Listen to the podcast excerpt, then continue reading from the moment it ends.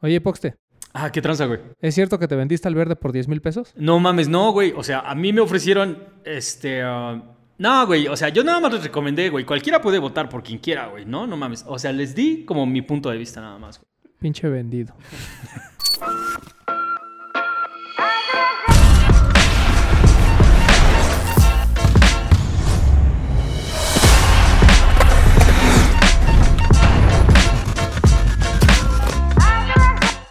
Mi gente, eh, la neta, este episodio tiene que ser diferente, güey. Ya, um, ustedes han visto lo que hemos estado sacando y tratamos de darle como una luz o un espacio a gente que, que respetamos su trabajo primero y que nos late un chingo lo que están haciendo, güey. Teníamos que, teníamos que, y teníamos que apartarlo antes de que se fuera a Francia o se fuera a Brasil o se fuera a Japón o se fuera a otro lado y ustedes se dieran cuenta de todo lo que dejaron ir, güey.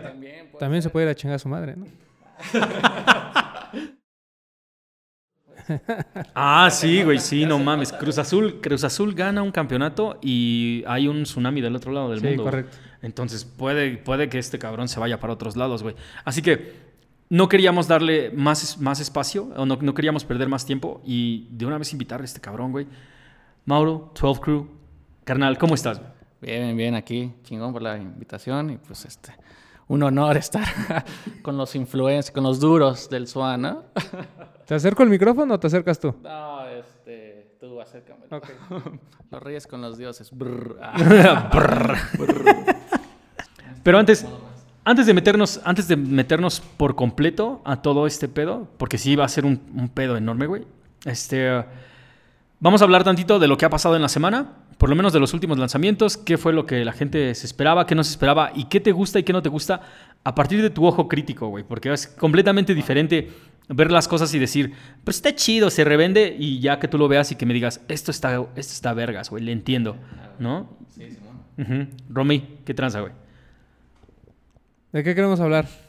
¿Qué lanzamiento hubo interesante? ¿Qué estuvo interesante el fin de semana que cayó? Ah, güey? el dunk de Fragment.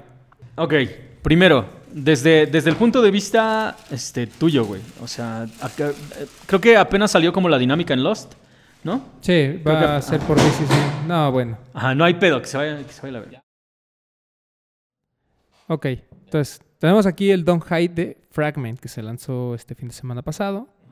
Eh, un color negro con morado, muy bonito, haciendo alusión a las noches de Beijing. Ajá, ¿no? exactamente. Parte de un pack, Eh, se supone, güey. Pero preguntémosle al invitado, ¿qué opina? Eh, la verdad, Sí, güey, al chile. Pues la neta yo no me, yo no me lo compraba. Ok, ok. Yo no me lo compraba primero porque no soy fan de Fragment. Ajá. O sea, yo entiendo que hay cosas que ay, pues, se revende y la chingada y, y así, ¿no? Pero, pues no, a mí no... No te dice no nada, me güey. dice nada. O sea, si no me dices que es de las noches de Beijing, pues digo, yo he estado la noche en Beijing y no me, y no me dice nada. Ese, ese es el tipo de input que queremos. Si me pones a mí algo referente a los fuegos artificiales que tiran en ciertas celebridades este, en Beijing o cosas así, pues puedo decir, ah, sí, o me recuerda a Beijing, ¿no? Yo creo que si tú agarras a una banda china, así un chino ahí del barrio y le dices, oye, ¿esto te refleja a Beijing? Pues te la va a mentar. Ajá, te voy a decir, no, güey. Pero ya después, así como el par, así estéticamente, pues está bonito, pero siento que está muy sencillo. Y pues sí, el detalle este sí está padre, pero también. Bueno, esto que lo, lo vi en el, en el logo ese de Travis, ¿no? Bueno, uno que parece como el del Travis, pero es azul, no sé. Ajá. ¿Cómo se.? Sí, disculpen mi ignorancia en los pares, pero no es lo mío. O sea, Ajá, sí, no, güey, no. no. yo me compro el que me gusta y ya. Y ya, nada más. No, no, no. Pues no. no, yo no me lo armaría, la verdad. No sé ustedes. O, o haces el que te gusta, ¿no? Pues sí. Es que, es que eh, este ya es nadar en otras posibilidades, güey. O sea, realmente no. Con todo lo que has estado haciendo tú, ahorita eh, customizando, por ejemplo, el par que traes en los pies, que ahorita me gustaría que lo enseñaras, güey. O sea, no ves este y dices, pues le podría hacer esto y esto. Ah, sí, totalmente, totalmente. O sea, para mí le hace falta algo de luz arriba. O sea, necesito yo un chispazo arriba que me... Y no es suficiente una agujeta blanca. No va a ser suficiente. Sí va a brincar, pero ah, no. Yo haría, hubiera hecho un degradado en los morados porque pues supone que es la noche, pues vámonos, no se hace de noche. No sé, solamente. O sea, también porque entiendo que pues luego las marcas o el diseñador pues tiene un concepto. Y ya sería como muy mamón yo decir, ay, güey, lo está haciendo mal, porque pues quién soy yo para decirle aquí al señor Fragment cómo hacer las cosas. Ok, ok, ok, ok. A ver, a ver, tal vez, tal vez no tenemos, o sea, sí, sí, sí caemos en una onda de quién soy yo para enseñar, para decir, pero lo que traes en los pies, güey, O sea, yo creo que compite directamente con este pedo, güey. Tal vez no, no tengas como una gran carrera de, de- de diseño de siluetas, güey. Pero por lo menos las que has estado haciendo con Puma, el custom que traes en los pies, güey, a mí me, me late un chingo, güey. Te lo podrías sacar o traes el calcetín agujerado, güey, y hay como, como demasiado desmadre, güey. Nada más para que sea ahí como el... como- ajá. Hasta las calcetas traigo la costa. No, no hay pedo. No, pues bueno, este es mi par. Eh, pues la idea fue básicamente cuando yo vi que salió el Dunk verde, lo primero que, que pasó y que dije fue, no, pues verde Lacoste. Ajá, sí, güey. O sea, verde Lacoste. Y pues obviamente los calzados Lacoste no traen nariz, no traen nada. Y dije, pues yo me voy a hacer mi propio par que combine con mis outfits, ¿no? Y bueno, el, el parche lo saqué de las gorras porque es el cocodrilo más grande que puedes encontrar disponible para poder hacer pues, cosas como esta. La etiqueta es, estas etiquetas pues ya no las hace Lacoste, estas etiquetas son de los este, polos vintage. Entonces tuve que buscar polos vintage y quitárselo para que quedara. La que ahora usa la cosa es una como larga y no quedaba, no quedaba aquí. Y ya, bueno, el contraste de la agujeta rosa y el añejado que también está muy en tendencia. Pero normalmente todos los que hacen el añejado lo hacen con plumón. Hacen un, plum- un plumón que ya salió de no sé de qué marca y lo pasan. Entonces yo quería que se vea realmente pues oxidado. Entonces yo lo hice con pincel, son varias capas. Y aparte de eso hay que pues quitarle el tonillo por aquí para que quede como más, más real, ¿no? De que sí lo trajiste en chinga pues según por muchos años. Y pues ya, o sea, pues son, es un detallitos que yo hice para levantar el par. Esto, igual esta idea como de elevar o levantar, pues la saqué de Masterchef. Porque pues ahí siempre les dicen a los vatos, güey, sí va a ser un sándwich, pero elévalo, ¿no? Ah, o sea, ok, ok, pon tú que vas a hacer un sándwich, pero pues lo va a comer tal persona que tú admiras, eleva un sándwich normal. Y pues ya el vato tiene que buscar como el mejor pan o, o sí, un aderezo, ¿no? Es un sándwich normal, pero le pone un aderezo y ya eso lo vuelve otro sándwich totalmente. Entonces de ahí es como mi idea de, cuando yo diseño, ¿no? Es como de, o sea, es algo, pues algo tan sencillo como esto, pero no es tan sencillo. Sí, no, güey. Y no, a ver, no. hazlo, ¿no? Y a ver, pues que se te ocurra. O sea, tiene su chiste. Está Ah, sencillo, claro. pero pues tiene su, su, su trabajillo, ¿no? Lo voy a poner. Ajá, ¿Por, por qué fue que te animaste a poner el cocodrilo al revés, güey? Pues también es como, al no ser oficial de la COS, pues es como este pedo punk de decir, pues este, pues no estoy en contra de la cosa, obviamente, pero de hacerlo diferente, ¿no? Lo, y pensar, pues, alguien normalmente dice un, algo de la COS, pues pongo el cocodrilo como está, ¿no? Entonces, pues hay que darle la vuelta ya a la tortilla. Ese está perrísimo, güey. Romy, antes de dar otro pinche paso, güey, hay que, hay que dejar que el, que el invitado se presente, güey, que, que- Sí, para que sientan lleva- todo el peso. Ya lleva aquí criticando a Don Hiroshi y no sabemos ni Ajá, es sí, ese sí, no güey. sabemos todavía sus credenciales, güey. mira que yo soy fan de los japos, pero pues este, ese no, para no me gustó y pues no me gustó, pues ya está, ¿no? Ah, no, pues bueno, yo soy Mauro, eh, soy dueño de la marca de 12 Fruit junto con mi perro Flavio y pues actualmente estoy por estrenar una nueva marca que se va a llamar pues Mauro por mi nombre. Ahorita platicaremos de ese concepto distinto que traigo de esa marca. Y pues ha- hago un chingo de cosas, ¿no? O sea, todo lo que tenga que ver con como conceptos visuales, este, ilustración, diseño pues, digital, logos también hago, que no los publico muchas veces, porque pues son como chambillas que agarro, pero pues todo en general lo que tenga que ver con diseño, eh, pues es, es lo mío.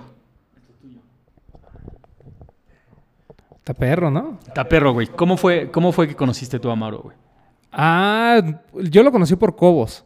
Eh, Cobos. Salu- salu- saludos al gran revendedor mexicano, Don Cobos. Pero a Mauro yo ya lo seguía por el tema de 12 Crew. O sea, yo ya sabía que existía esa marca porque en algún momento eh, Supafresh, me parece que fue el, como el primer retailer donde ahí estuvo vendiendo sus cosillas. Y yo ya conocía Supafresh y vi que había como fotos del primer drop que hubo de 12 Crew de mucha gente. Y yo decía, pues, ¿qué es eso, no? Entonces ya un día fui a la tienda, este, en la, cuando estaban anteriormente en... ¿Qué calle era? Querétaro. Querétaro, ¿ah? Estaban sobre Querétaro, que era la tienda chiquita. Y este... Y ahí, y ahí vi la- por primera vez los bikers, ¿no? Que fue lo que llevó a- aquí a don Mauro a ser millonario. y ahí, ahí, ahí ya sabía de la marca, sabía que existía él, pero ya como amigo eh, nos presentó este Cobos por ahí de 2017 con todo este tema de Off-White y eso, que ahí lo traía de Chalán. Ahí fue donde ya empezamos a convivir con este compa. Y ya, pues tan amigos que hasta colaboración ya hicimos y todo el pedo. Sí, güey, no mames, yo también, mira. Tenía que traer, tenía que traer, tenía que traer lo mío. Pero a ver, ¿qué, qué- señor, más bien, el que tiene que presentarnos toda la historia eres tú, güey. O sea, yo también, yo también fui ahí víctima de los bikers, la neta. Este, um, en un tiempo en el que todo el mundo quería bikers y no había ningún lado donde comprarlos, güey. Pues es que, que te cuento la historia de los bikers. Que, Sí, güey, venga toda, venga toda la historia, güey. Mira, güey, es bien cagado lo de los bikers. Porque yo el primer biker que vi no fue el Balmain. Fue uno de True Religion. Yo lo que antes hacía, cuando de- diseñaba... Bueno, bueno, empecé a meterme este pedo del diseño. Yo lo que hacía era como que iba al Sanborns a ver la revista de Nylon. Porque pues no estaba como muy prendido en esta onda del internet, ¿sabes? Y pues yo empezaba a vender en MySpace, me tocó a mí vender en MySpace, me tocó en Hi-Fi, subir mis cosas. O sea, es Neni, OG. Ustedes no, sa- no no saben, no saben lo que era antes vender en internet y que la gente se riera de ti porque te dijera, ay, güey, vendes en internet, güey, ¿qué es eso, güey? Ajá, sí, güey. ¿Sabes? O sea, güey, vendes en internet, o sea, hablas con extraños y les muestras tu trabajo, güey. O sea, era pues, otro pedo, güey. Era otro concepto. Entonces, yo vi esos bikers y me gustaron. Me gustaron porque aparte mi hermano es biker, o sea, mi hermano pues, le laten un chingo las motos y eso, y pues tiene su traje pues, biker, ¿no? Y tú ves el pantalón y está bien chingón, o sea, trae sus rodilleras, trae... Que obviamente los bikers son pues, funcionales para la banda que anda en moto. Y se, puso, se empezó a poner de moda por este güey de... Ay, ¿cómo se llama, güey? ¿Asap? ¿Asap Rocky? creo. Ajá, sí, sí, güey. sí. Con esta vaina de, de este video que salía con Rihanna y así. Pues es como de la época del, del Yeezy del Solar Red, más o menos. güey. Ahí se empezó a poner de moda porque había unos encerados que todo el mundo le mamaban. Y yo vi los bikers y como yo pues tengo un chingo de este como de historia con los jeans porque siempre ha sido lo que yo he querido hacer, yo ya sabía hacer jeans obviamente y dije, "Ay, está en corto." O sea, hacerlos está en corto. Y veía que la banda así, Jeans by Mine, 12 mil varos, ¿no? Y decía, güey, neta pagan 12 mil varos por un pantalón by Mine. Ay, es que la mezclilla está en tal y no sé qué. Ah, sí, Simón. Entonces yo fui a Saks, vi un. Me fui a Saks y dije, "Bueno, voy a ver un, un Balmain a ver si es cierto que, que, trae lo, que trae lo chingón, ¿no? Y digo, hablo así porque pues, yo trabajé en, en Diesel México, cuando era Diesel México, y yo veía cómo hacían los pantalones en Diesel México, ¿no? Me llegaban a mí los pantalones Diesel de Italia y yo tenía que reproducirlos ah, con mezclilla mexicana y el deslavado mexicano. Ahí fue cuando yo me formé como diseñador de jeans. Ahorita, si quieres, te, les cuento esa historia. Ajá, sí, sí, güey. Estamos en lo de los bikers, ¿no? Y ya lo fui a ver. Y lo primero que vi en la mezclilla fue que, bueno, era una mezclilla de, de 10 onzas. No era una mezclilla gruesa. Era una mezclilla expandex. De hecho, la pretina se hacía así, como cuando es una mezclilla que no tiene mucho peso, se hace... ah, los hilos se fruncen cuando se deslava, entonces queda una forma no tan padre. Puesto si se vea muy chingón, pero te das cuenta que la mezclilla pues no era un pantalón que debería de costar pues 12 mil baros, ¿no? Sí, estaba en Chivitari y lo que quieras, pero padre. Lo vi todo y me di cuenta que estas rayas de los bikers, eh, Balmain lo hacía con una máquina especial. Y ahí sí fue como el primer eh, como pedo que dije, ¿cómo lo voy a resolver yo ese asunto de los bikers, no? Pero pues yo también había en la escuela eh, visto el tema de las guayaberas. Y las guayaberas tienen una cosa que se llama alforzas. Esas alforzas las hace una máquina, que es un alforzado, que es una simulación a lo de los bikers. eh, más o menos. Lo que pasa es que la máquina del biker eh, son unas agujas que cosen y el hilo de abajo es en resortado. Entonces, mientras van cosiendo, va frunciendo y hace este tipo de rayitas, que no es una alforza tradicional. Entonces yo en cuanto lo vi dije, a huevo, o sea, yo voy a transformar la alforza de la guayabera a la mezclilla. Y lo, y lo hice, o sea, hice mi primer biker alforzado. Y pues era una cosa que este, ningún biker estaba alforzado. Ya había bikers de Diesel, ya había bikers de True Religion, ya había bikers de Balmain, porque pues era una tendencia. También la banda tiene que entender que, las, que la moda es una tendencia y no es de que tú le copies a Balmain, que fue lo primero que todo el hate que me llovió cuando yo saqué los primeros, que todos me decían, ay, el Balmain mexicano, se quiere creer a Balmain. Y yo así como de, a ver, brother, una cosa son las tendencias y las tendencias están para seguirse. Entonces de ahí se agarran las marcas para crear y cada quien interpreta la tendencia a su estilo. Y que fue lo que yo hice. ¿no? Pero pues yo también que me a poner a discutir con la banda. Claro, entonces yo lo que quería era trabajar, que costaran mi chamba y pues ganar dinero, ¿no? Porque pues también en ese entonces, pues la neta es que no tenía nada de varo. Y para hacer cosas, o sea, yo quería crear, pero pues crear es muy caro. Entonces necesitaba yo presupuesto para poder crear. Y ya, pues hice la primera muestra de, de los jeans. Obviamente lo hice yo, todavía no maquilaba, todavía no tenía la marca como tal. Porque mi marca era simplemente hacer piezas únicas para gente que me encargaba piezas únicas, ¿no? Pues banda, amigos, conocidos, o yo subía mis cosas a internet y ya está. Y lo hice y salió, güey, salió. Nadie le hizo caso. Yo saqué mi biker y como que, ¿qué es eso? Pero alguien, no recuerdo quién, en el primer grupo que existió de ventas de Facebook, que se llamaba el Street Shop, cuando la banda subía sus fotos en los panteones y que estaba esta moda, esta moda como de Dark Soman, No mames, sí, sí, sí, güey. y que todos traían acá su, este, esa madre como negra con letras blancas que decía Funeral. O sea, no me acuerdo mucho de marcas porque pues, soy medio malo para eso.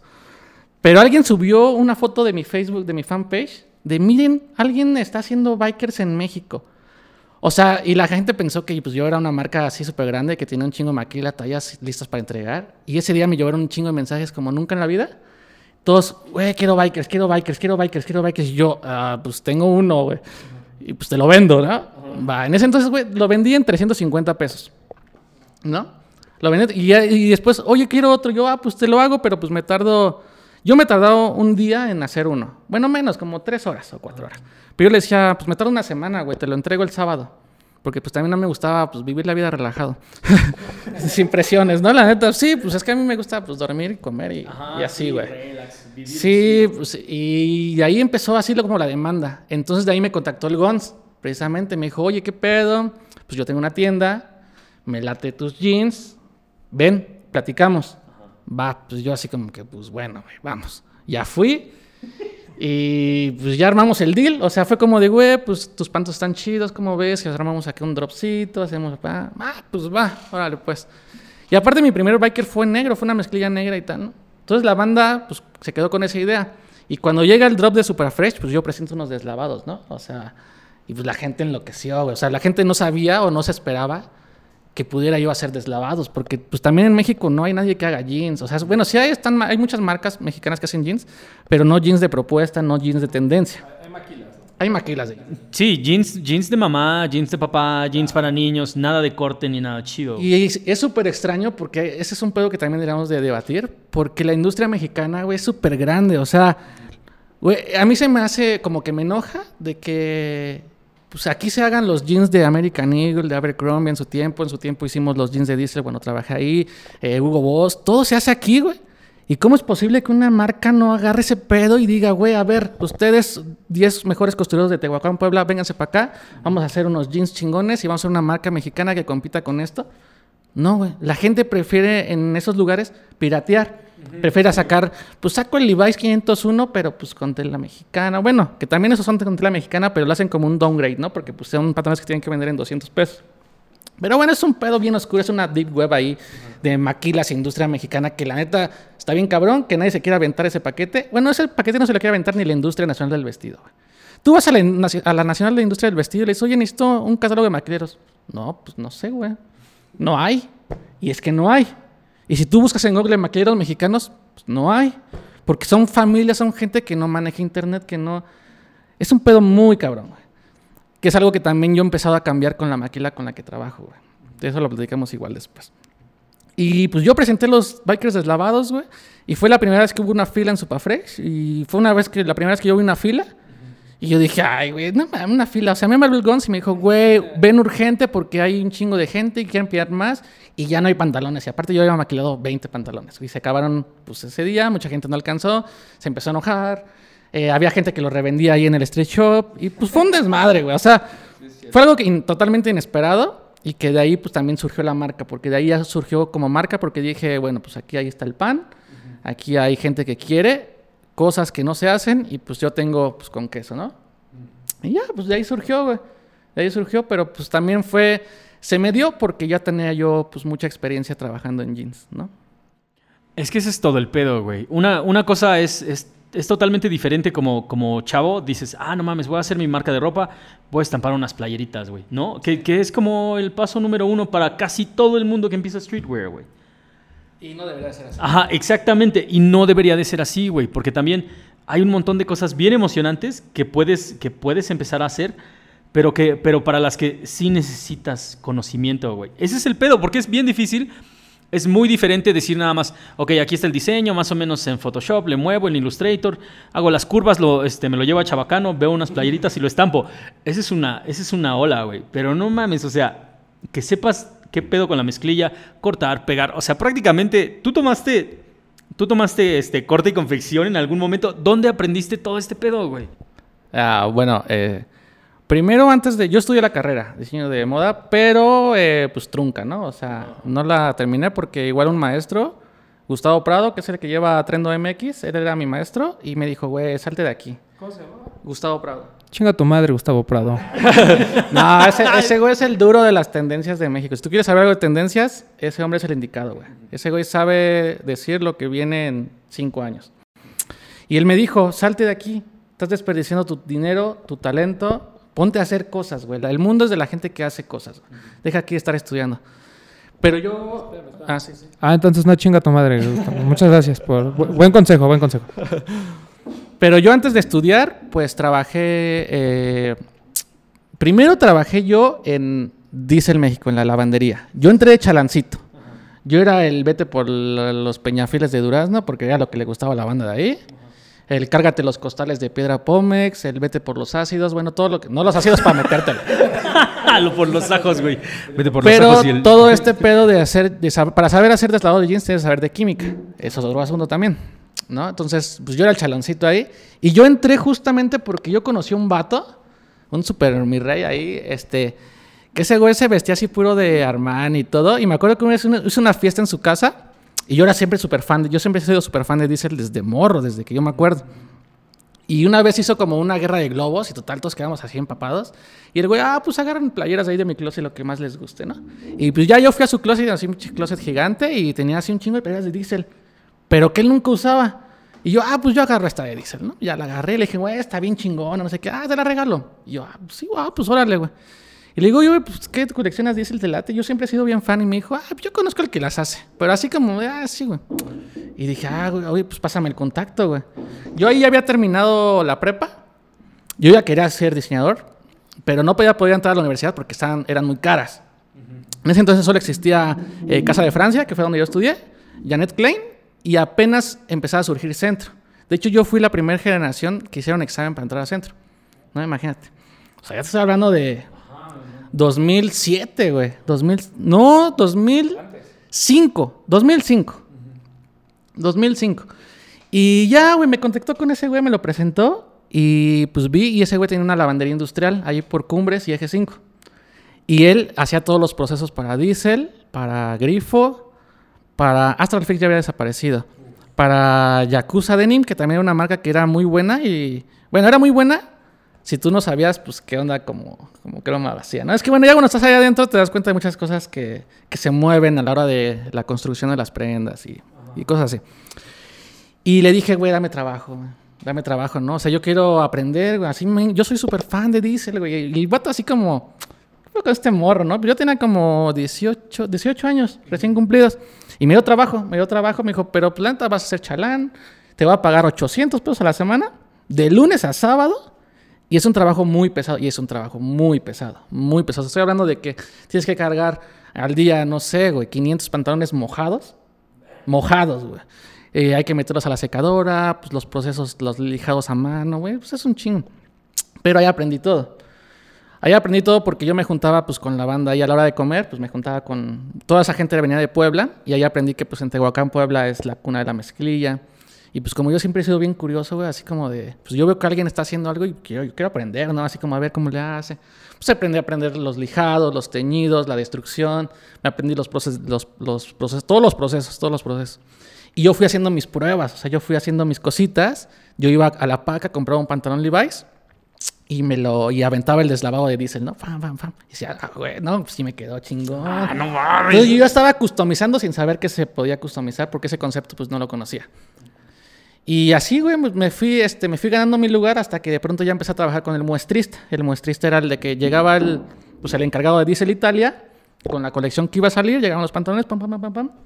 Y hay había que igualar los deslavados, ¿no? Pero con mezclilla mexicana. Entonces era cuando se hacía Diesel México. Y después desapareció Diesel México y pues ya cerró, esa, esa lavandería cerró. Y ahí trabajé eh, como un año. Y de ahí el vato me dijo, güey, tú estás aquí desperdiciando tu talento, güey. O sea, veo que le echas ganas, estás chavo, sabes qué hacer, te voy a recomendar con alguien que tiene una fábrica. Y ahí sí se dedican a coser, se dedican a hacer prendas, es mi cliente y va a ser recomendado mío. Y dije, ay, no, pues ahora. Y dije, no, pues ya subí de puesto, ya denme la gerencia. y ya me contactó con un vato, bueno, con un señor. Y yo llegué a la fábrica y justo ahí era la fábrica de Avon. Hacían la ropa de Avon, pura ropa de señora. Y yo así como que, ah, esto no es lo que me recomendaron, ¿no? Y el, y el vato este me dijo, no, pues no te voy a dar empleo porque pues no sabes hacer nada. Y aquí no deslavamos, aquí no hacemos ropa de hombre. Pero te voy a dar chance de que vengas diario a la fábrica. Y si las señoras te quieren enseñar, pues órale. Tú vas a tener aquí pase libre, tú entras a la fábrica, ya hablé con el policía, porque vienes recomendado por este, por este vato. Y pues si, si quieres aprender, pues vas a aprender. Si no, ah, es tu bronca. Y va, pues va. Y entonces yo fui seis meses ahí a esa fábrica de, de Avon, fui seis meses todos los días. Está por Avenida San Bernabé, atrás de la Unidad de Independencia. Y pues yo vivía aquí en Portales. Y pues eran unos trayectos bien pesados porque aparte estaban construyendo el segundo piso del periférico. O sea, imagínate de qué época te estoy hablando. Tráficos de dos horas, güey, con lluvia, olvídate. Llegabas tres horas a mi casa. Pero yo iba con ilusión de aprender. Entonces esa fue como mi escuela. Me empecé a juntar con las señoras. Obviamente al principio, pues no, eh, ¿tú qué? Esto no es la escuelita, bla, bla, bla. Y una señora, que justamente esa señora ahora- ahorita trabaja para mí, eh, me dio un libro, me dio un libro de patronaje. Léete esto, estudialo. Ah, pues va. Y empecé a leer patronaje, empecé a comprender cómo se construían las prendas, papá, pa, los moldes, empecé yo a hacer mi- mis propios moldes. Pues fue puro autodidactismo. Estaba aprendiendo, aprendiendo. Luego les pedí permiso para empezar a agarrar las máquinas y ya como que vieron que era bien insistente y bien castroso. Y de- aparte también les llevaba galletas así, de, ah, ¿quieren comer? Ah, yo traje galletitas. Y armábamos ahí el chisme, ¿no? Y me contaban, no, es que mis hijas no quieren hacer nada, no dejaron la escuela. Y yo, ah, no, sí, regáñelas. Ya sabes, ganándome ahí el, el, el contacto, güey. Es que igual y la banda no se da cuenta de, la- de los consejos que, que damos de las MILFs. Pero, güey, o sea, tantita Él- él atención, aplicó. tantita at- atención al cliente, o sea, ser atento, escuchar y, y- y mostrar interés, güey, te lleva bien lejos, cabrón. No, y, digo, ahorita va a continuar con la historia de Mauro, pero creo que eso es lo que a mucha gente le falta en la escena y es lo que tenemos que platicar también, porque como bien dices, o sea, no solo hacer un bonito diseño en la computadora y estampar, sino también es entender todos los procesos que hay detrás de la prenda. O sea, sí se necesita cierto estudio y cierta experiencia, ¿no? Ya nos dijo, o sea, no tanto una un estudio en cuanto a carrera, sino un estudio de cómo se hacen las cosas. Y eso es lo que la gente tiene que entender, pero, perdón. No, y, espérate, porque aparte, si nada más, si nada más este, estás estampando, si solo estás diseñando y estampando, te estás limitando a ti mismo, güey. Porque eso es lo único que vas a poder hacer. O sea, si cuando digas, ah, ok, ¿qué tal si ahora armo un pants? Vas a hacer algo horrible, güey. A menos de que ya sepas todo lo que lleva un, un- un pedo como esto. Pero sigue, güey, cué- cuéntanos, güey. Ah, bueno, pues ya seis meses ahí estuve chingando y me enseñaron a coser lo básico y a patronar lo básico, pero pues eh, no hay como la práctica, la verdad. Entonces yo también practicaba llegando a mi casa, era mucho de que iba a la paga, compraba cosas y las desarmaba para entender qué, por qué. O sea, ¿por qué una pierna está conformada de tales piezas, no? ¿Por qué? Entonces todo eso fue abriéndome pues el entendimiento a diseño. Y coincidió que la, había- hay una parte en el diseño, en las empresas, que hay una persona que se dedica a graduar los patrones en computadora. El, diseñador le pasa los patrones, esta persona los, escanea con un plotter que tiene y va sacando tallas. Sacas tallas y, después haces un, un lienzo, depende del tamaño de la mesa de corte, acomodando todas las piezas para que los de corte pues hagan el corte. Y coincidió que la señora que hacía eso se embarazó. Se embarazó en la fábrica y pues pidió su... su no, no, Imagínate, no. Te digo, güey, te digo, güey. Hay un Maurillo ya... No, pues ya debe tener como 15 años ahí. ya. Güey, no mames. Sangre llama sangre. Ya ¿no? es chambelán, güey, ya es chambelán el morro. Y este, pues la señora pidió sus eh, incapacidad de maternidad y me dice el dueño de la, de la fábrica, oye, ¿qué pedo? Pues, tú estás chavo, la agarras a la computadora, ella se va a ir, de- pues, se va a ir ¿no? como seis meses, que te enseñe, que te enseñe y te quedas tú con el puesto y ya te voy a empezar a pagar. Pero eso sí, ya vas a, llegas a las 8 de la mañana, te vas a las 6 de la tarde, de lunes a viernes, tu sueldo va a ser mil pesos, creo que me pagan. O sea, mil pesos, ¿no? Pero bueno, Bueno, yo quería aprender. Yo quería aprender y lo que estaba aprendiendo no se comparaba con lo que... Pues era invaluable para mí. Totalmente, güey. Y ya me quedé con ese puesto. Aprendí a patronar, entonces ahí aprendí a patronar. Empecé a ver eh, patrones de vestidos que son los más complejos. Entonces ya bueno, yo veía un patrón de un jeans, decía, "Ay, pues es ah, ah, rápido, güey. Entonces empecé a entender muchas cosas que le hacen falta a los diseñadores en, en todo. O sea, yo cuando veo una prenda que alguien hace algo, digo, el escote está mal, el tiro está mal, eh, le hace falta tres pulgadas de largo. ¿Sabes? Porque yo ya ahí trabajé cinco años ya. Me quedé cinco años trabajando ahí porque aprendí muchísimo de patronaje de vestidos de señora, de blusas, de... Entonces tú sabes que, bueno, vas aprendiendo de que si tú le das una curva, si tú elevas de 3 pulgadas, si tú bajas el hombro, crea una, una caída, un vuelo, una forma. Entonces empiezas a entender que el diseñador es un lenguaje, diseñar es un lenguaje. Si tú ves el trabajo de Rick Owens, sabes que él tiene una silueta. Pero ¿cómo logra esa silueta? Pues porque el vato debe tener unos, no sé, 40, 30 años de patronaje y es un arquitecto de una prenda. Es algo que no se compara con... Tú vas a Chabacano y las playeras están mal hechas. El corte está feo, la manga está corta, están muy anchas, están muy cortas. Y todas las lavas y se pone peor el asunto. Pero eso es algo que tú tienes que aprender y que yo aprendí gracias a hacer, a trabajar ahí y estar viendo por qué un vestido se hace así, por qué un vestido tiene vuelo, por qué, para qué son las pinzas, para qué es el escote, para qué es la copa, para qué es cada una de las piezas. Entonces ahí fue cuando ya me enamoré y dije, "Güey, esto está muy cabrón. O sea, ya no es tanto el hecho de voy a vender una prenda, voy a hacer- o sea, en la construcción, crear algo donde no había nada en un pedazo de tela es algo que, que está muy fuerte. O sea, es algo, es algo muy padre, muy bonito. Y todavía que eso le gusta a la gente y se peleen por él y que lo quieran, ah, pues olvídate, ¿no? Es algo muy chido. Y pues ya ahí estuve cinco años, como al tercer año, que yo trabajaba súper bien, yo trabajaba súper rápido. Y pues en mis tiempos libres me metía a las máquinas, veía de telas, empecé a hacer contactos de, con los distribuidores de telas. Ahí me empecé pues a todos los contactos, a ver, vénganse para acá, vénganse para acá. Porque yo veía que el dueño llegaba a dos horas, revisaba y se iba y el vato llegaba en una Land Rover cabroncísima. Porque pues había, o sea, mucha gente dice Bon, sí, pero nosotros vendíamos de un top, eh, no sé, un millón de tops, ¿ah? ¿sabes?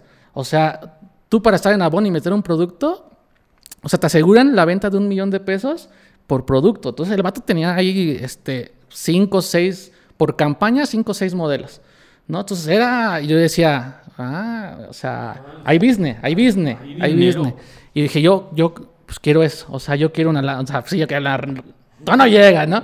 Pero yo veía que el güey pues nada más llegaba, eh, checaba y se iba y aparte él no sabía nada de diseño, ¿no? Entonces yo dije, bueno, si yo puedo llegar a, un- a ese nivel, pero con los conocimientos de saber diseñar, pues, eh, pues ya estamos del otro lado, ¿no? Y ya como al año, como al año 3 que trabajaba, él me dijo, güey, vete a estudiar. ¿Por qué no te vas y te estudias? Y yo, no, pues que está muy caro y tú me pagas bien poquito, bro. No, pues hay que ver no sé qué. Y justamente él eh, tenía una persona conocida que esa persona tenía otro conocido que era la dueña de ah, unas lava, la, este, Hoover, creo, no sé, aquí en México. Bueno, total, que esa persona era junto con otro socio o socia, no sé si todavía sigue igual, iniciaron centro. No sé, pues gente de las lomas, ¿no? Pues obviamente tú sabes que pues dinero llama dinero, entonces pues ahí se conocen todos. Ya me dijo, güey, va a haber una universidad que se llama el centro, van a dar la carrera de diseño de modas, ¿por qué no vas? Haces la prueba, y no sé qué. Ah, no, pues yo súper bien, recomendado. Yo dije, no, pues no me van a cobrar, ¿no? Y toma, no, pues no, pues que al mes 8.500 en ese entonces, ahorita debe estar como en 20, o no sé. No sé, ni me interesa. Y este, total que no, pues era inviable, no se podía pagar. Yo le dije, ¿sabes qué? No, no se puede pagar. bro?". No, pues te voy a subir el sueldo. Yo, "Pf, uh, ya 10 mil a la semana. No, pues ya, me subió a 1.800. Bueno, o sea, imagínate, imagínate. Y pues no me alcanzaba para nada, la verdad. Entonces tuve que pues trabajar otros dos años para yo juntar varo y poderme meter a Casa de Francia, que era como la... En ese entonces pagaba 7 mil pesos al mes, pero como yo entré y hice la chillona, hice una prueba y todo, me dieron beca del 25%, entonces ya pagaba como, como 5 mil, que ya los podía costear. Mm, apretadón, ¿no? O sea, todo mi sueldo se iba ahí y aparte yo tenía que, o a, la- mis compañeros de la escuela, pues les hacía sus tareas, ¿no? Ah, yo te coso, yo esto y les cobraba. Y ya de ahí pues podía pagar. Y pues ya me dieron medio día en el trabajo empecé a trabajar mediodía, me metí a la universidad y ahí conocí más, no tanto de coser y eso porque pues ya lo sabía y muchas maestras me decían, ay, tú ya no hagas el ejercicio porque ya sabes coser. Y, pero empecé a meterme con el mundo de la moda. Empecé a ver yo otro pedo que era diferente a la maquila, pero que este pedo, bueno, que esta banda no sabía. Yo me encontraba con diseñadores de nombres así, ay, no, que le trabajó a Natalia Lafourcade, en ese entonces que estaba muy dura, ¿no? Pero no sabían de patronaje. Tú veías sus ropas y tú veías sus pasarelas y eran cosas pegadas con uju, con alfileres, y que luego la querían vender que en 10 mil pesos, que porque soy súper diseñador. No, es que yo salí en IDM, salí en Fashion Week y todo. Y entonces también dije, bueno, a mí no me late este pedo de la moda, esto de las pasarelas para mí es una pérdida de tiempo, de dinero y de esfuerzo. Yo lo que quiero es vender, quiero hacer mi marca. Entonces junté lo mejor de los dos mundos, por así decirlo. Dije, pues tengo la experiencia en la, en la industria, por así decirlo, la conozco, esto que esta banda no sabe. Y ya conozco este pedo de la moda. Ya empecé a conocer que fotógrafos, que colectivos. Se empezaba, se empezaba a poner de moda ahí en la Condesa. 2008 más o menos. Participé yo en dos Fashion Weeks. Eh, colaboré también en varios IDM. Y me di cuenta que dije, ya, es momento. Vamos a, a despegar. Y ya, pues ahí fue. Ahí inició ya como que dije, voy a hacer una marca. Obviamente la marca nació como solo quiero hacer piezas únicas, pero pues piezas únicas que la banda aquí no, no hacía. En esos entonces no hacía. Y agarré mi Facebook y ya, ya se empezó. Yo más justo me acuerdo en un semestre que inició Facebook porque nos hicieron abrir Facebook, nos hicieron abrir igual Twitter ahí en la universidad. Y empecé yo a subir mis cosas, empecé a subir mis cosas y de ahí empecé pues ya a hacer mi mercadito, ¿no? O sea, están oyendo, güey. Es creo que creo que este es. Mauro es, es, el claro ejemplo de todas las lecciones que siempre les, tratamos de dar, de que el trabajo es, es el pedo, güey. O sea, el, trabajo es la única manera de llegar a, donde quieres. Es que se tiene, o sea, se tienen que combinar muchas cosas, ¿no? O sea, un número uno, el que tú quieras hacer las cosas, que creo que fue lo primero que impulsó a Mauro, ¿no?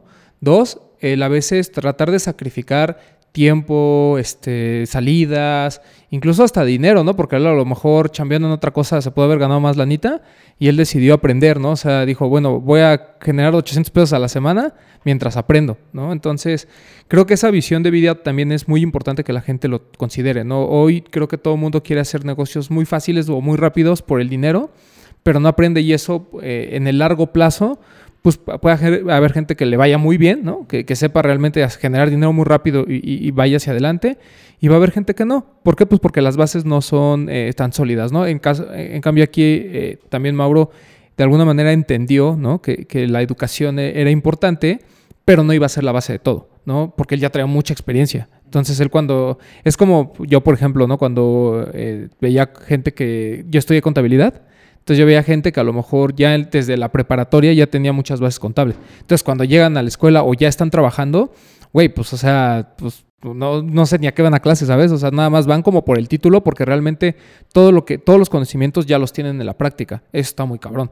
Y pues, eso fue lo que le pasó aquí a mi compa, ¿no? Pero creo que aquí la, la historia de Mauro nos debe de enseñar que a veces teniendo bases puedes hacer cosas nuevas, ¿no? No solo dedicarte a estampar que es lo que, como decimos, muchas marcas están haciendo, que tampoco de mérito, ¿no? O sea, porque ah, también eh, hay mucha creatividad y hay muchas cosas detrás, pero siento que cuando tienes la experiencia, sobre todo de hacer prendas, que, es un mercado que además yo conozco por mi padre, mi padre trabaja en una empresa de, playeras, y luego lo, hemos platicado con Mauro, ¿no? Como es bien complicado encontrar aquí en México, eh, no solo maquiladores, sino maquiladores de confianza, o sea, gente que realmente te pueda ayudar a crear la prenda que tú quieres, ¿no? Sobre todo él que está creando desde cero, eso está bien complicado. Encontrar las telas es bien complicado, ¿no? También, por ejemplo, platicando con, con Camilo de Lost, que ahorita está haciendo lo de su marca y él, él hace la playera desde cero, todo. O sea, él consigue la tela, busca y, y, encontrar un maquilador para él, creo que fue lo más complicado y creo que sigue siendo, ¿no? Ahorita que nos platique, pero ese tema también es bien interesante porque la gente que quiere hacer ropa hoy en México,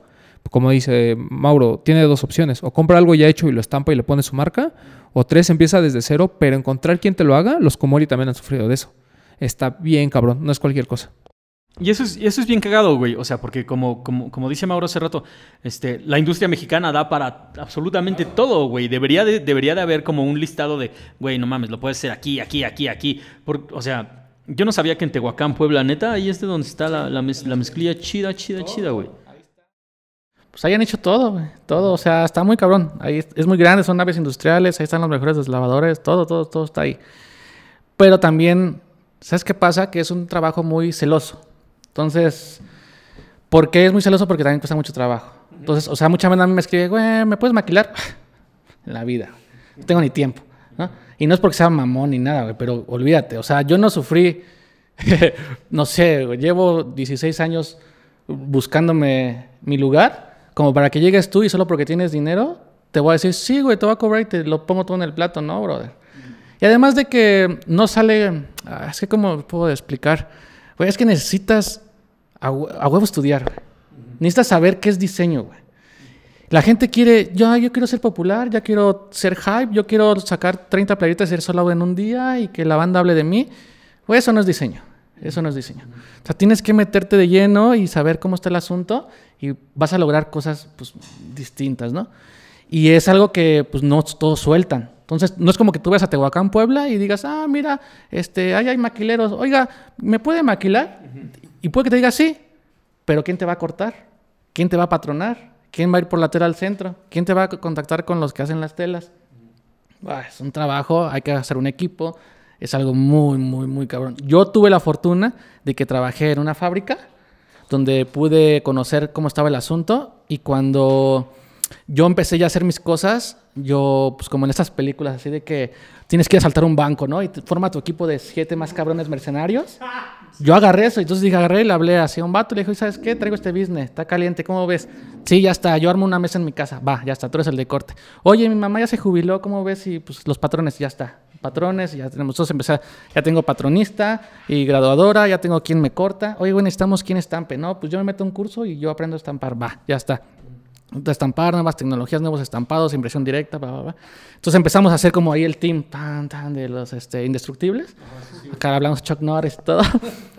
Y, pero te estoy hablando que suena fácil, pero esto yo empecé en el 2008 con mi marca y lo pude lograr hasta el 2015, no sé, o sea, por ahí, o sea, fueron siete años o seis años de que no había nada, de que no salía, de que estaba ahí el producto, estaba ahí cómo poderlo hacer, pero no nadie lo quería trabajar. Y ya, entonces ya empecé y ya se formó el equipo. Y lo primero que hice fue no cometer los errores que se cometían en la fábrica donde yo trabajaba. Porque toda la gente ahí trabaja de malas porque les pagan una shit. Y es algo que yo dije, no es posible que tú te estés ganando 10 millones de varos al mes y que no me pueda subir a mí el sueldo de 1.500 a 3.000 varos para que yo pueda pagar mi educación. O sea, a mí ese fue el primer... Se escuchará muy chairo, ¿no? O sea, yo no soy comunista ni ese pedo. Pero, pero yo dije, güey, hay que... No, o sea, tenemos que ser justos para que la gente trabaje bien, tengas un equipo contento y todos vamos a ganar. Y fue ahí lo que fue el asunto. Entonces, un así te pongo un ejemplo. Una maquila de un pantalón, si tú vas a Tehuacán, Puebla, te cuesta 35 pesos. Un pantalón. Y yo digo, esa es una grosería, güey. O sea, ¿cómo vas a pagarle a una persona que se chinga todo el día 35 pesos por un pantalón? Entonces yo agarro y le digo al maquilero, ¿tú cuánto quieres ganar? No, pues 35, güey. ¿Cómo 35? Te voy a dar 90. No, mames, ¿Sí? Ah, güey, no, no sé, bueno, vamos a negociarlo, ¿no? El chiste es que el maquilero esté contento con trabajarme a mí. Eso a mí me va a asegurar que cuando llegue otro y le quiera decir, no, vas a trabajar para mí, no, es que haré 100 pantalones, pero este güey me paga lo que te voy a hacer a ti 500. Y eso también es parte de una educación eh, eh, que tienes que tú tener, que tienes que tú vivirla para saber qué se siente estar del otro lado y decir, pues aquí todos ganamos y todos nos va chido, ¿no? Ahorita hablas de este proceso que duró casi siete años, ¿no? ¿En algún momento pensaste en, en rendirte, en decir, no mames, ya llevo en el año cuatro y esto no jala? O sea, ¿sí pasó por tu mente? Eh, sí, un chingo de veces. O sea, es que es bien difícil eh, mostrar tu trabajo a la gente. Tienes que tener una fuerza mental y una autoestima así de bichota, güey, irrompible, porque va a llegar un vato y te va a decir, güey, eso es una porquería, güey, y pues se siente bien culero. O sea, tú dices, "Ah, güey, estoy haciendo lo mejor que puedo, pero también tienes que tener un concepto correcto de ti mismo y decir, sí, soy de aquí. O sea, sé que esto se me da, pero pues denme chance, voy a practicar más. O sea, es un proceso muy largo que sí, yo sí quería renunciar. Y más cuando una vez pues hice una maquila, un drop ya para Supafresh y el vato se llevó, se chingó así todo el dinero, toda la maquila, antes de trabajar con los que trabajo ahora, obviamente. Y pues fue como, güey, toda mi inversión. O sea, yo nunca en la vida, así te la pongo, yo nunca en la vida había tenido 20 mil pesos en, en mi mano. y que de pronto lo inviertas en unos pantalones y que un güey se lo robe, es como dices, "Mamá", o sea, no sé, güey, o sea, yo decía, güey, nunca había tenido tan- este, tanto dinero, o sea, para mí era así, güey, soy rico, que llega un vato y se lo, se lo chingue, pues es como, y dije, no, güey, no vuelvo a maquilar. Ay, perdón. Ajá, dijiste, ya, güey, ya, esto es suficiente. Sí, y fue un golpe bien duro y tuve que pues, empezar otra vez de cero. O sea, me quedé sin dinero, tuve que empezar otra vez a coserlos yo, a venderlos yo y a juntar un presupuesto y ya después pues ya juntar los indestructibles, ¿no? O sea, ya, ya dije, no vuelva a pasar, no vuelva a pasar, pero pues sí, son duros. Es que, o sea, pero parte de ese proceso viene totalmente. Y, y no me lo imaginé tanto de, de Indestructibles, yo me lo imaginé más como una película de Guy Ritchie, güey. como Lock, Stock and, and, uh, Two Smoking Barrels. En, en ese pedo, güey. Porque es como muy, como muy gángster, como lo estás contando, güey. Pero ahora, ¿cuándo fue entonces que te enamoraste así cabrón de la mezclilla, güey? ¿Cómo fue que llegaste hasta Japón en este pedo, güey? Ah, no, yo me enamoré del- de los jeans, como te digo, en Diesel. Y creo que por ahí, fue por ahí del 2001. No sé, bueno, fue el primer Love Parade gratis aquí en el Monumento de la Revolución. Uh, ahí estábamos, güey. Ahí. Ahí estábamos. Ajá, sí, sí, sí. do- sí 2001, Yo, 2001. yo vengo de, de la escena del graffiti. Yo empecé a hacer graffiti por el 97, güey. Yo tenía como 8, no, como 10 años. Y ya hacía graffiti, ya me juntaba con banda que hacía graffiti, que hacía skate, que hacía roller. Yo empecé a hacer roller- roller agresivo. Tenemos un crew ahí en la alberca olímpica de skates y de rollers, ¿no? Y tenemos ahí nuestros cajones, nuestras rompas. Justo cuando fue clausurada la alberca olímpica, porque creo que se ahogó, se ahogó un morro o algo así, no me acuerdo chido. Pero me acuerdo que estuvo como 10 años cerrada, güey. Y vivían vagabundos y te podías meter a los tumblers. Estaba bien, estaba bien super underground. Y pues yo ahí ya empezaba con banda que pintaba, que hacía, que bailaba breakdance y todo. Y después de esa escena fuerte como de skate, se unió con esta banda eh, de los primeros raves que andaban acá. Entonces fue cuando se puso de moda Diesel México, se puso de moda pues, que Astral Freaks, que Grifo y toda esa onda. Y yo me acuerdo que de ahí yo empecé a, a verlo Diesel como, wow, o sea, Diesel es, ah, no mames, un cabrón. Yo veía los pantalones así que rotitos, que sucios, y decía, güey, ¿cómo lo hacen? Yo me iba a la tienda de, de ahí de Cuapa, que está en Galerías Cuapa, era como la que dice el que me quedaba más cerca, a ver ropa, a, a enchinchar. No, yo iba y, y además así de, no manches, están bien chidos. Me, me- me imaginaba cómo se me veían puestos, ¿no? Y cuando empecé a ir como a la con esta banda, empecé a ir a, a las primeras fiestas de electrónico, pues yo veía que toda la banda llegaba vestida de Diesel, ¿no? Y yo ya, yo ya había estudiado todos los catálogos de Diesel, porque los veía y me los devoraba. Y yo decía, ah, esa es de la campaña tal. Ah, mira, trae la de, la de vaca, ¿no? Ay, que trae los tenis de, de- de víbora. Y entonces empecé como, a- yo sin saber que era pues, moda y ese asunto, empezaba a ver que los outfits eh, eh, eran importantes. Eran importantes, eh, superficial, si lo que quieras, pero cuando tú llegabas a una fiesta de electro y llegaba un vato de los CHK o llegaba, no sé, de los AC, el York, no es así, luego veías, ay, nomás, ya viste trae la chamarra, dice el manchada de grasa, o sea, era como cosas que identificaba a la gente. Entonces yo empecé a entender que dije, no, bueno, cuando tú traes una prenda, tal prenda, la banda te reconoce. La banda empieza, empieza a hacer una diferencia. Y ahí dije, no, pues Diesel, Diesel, Diesel, y me, me obsesioné muy cabrón. Y, O sea, ahí fue. Y después ya cuando pude trabajar en Diesel, pues ya explotó así la bomba, ¿no? O sea, dije, nada más, esto es de ensueño. O sea, yo veía así cómo llegaban los pantalones Diesel crudos y cómo salían deslavados. Y decía, ah, más, o sea, güey, ¿qué, es- qué es esto, no? Magia, magia. sí. Así, así fue como me envolví, me enamoró la, la moda. Yo sin saber que era moda. Ahora, ok, ok, ok, ok, ok. Porque hay, eh, es que la mezclilla, primero, el, eh, totalmente estoy este, en esa sintonía de la época. Yo también estaba rolando, eh, primero, primero un crew de graffiti, güey, y, y es que todo el mundo se le olvida, pero a mí me parecía como que la escena en la Ciudad de México era totalmente diferente, güey. Como que los morros ahorita no sé qué están haciendo, creo que bailando reggaetón.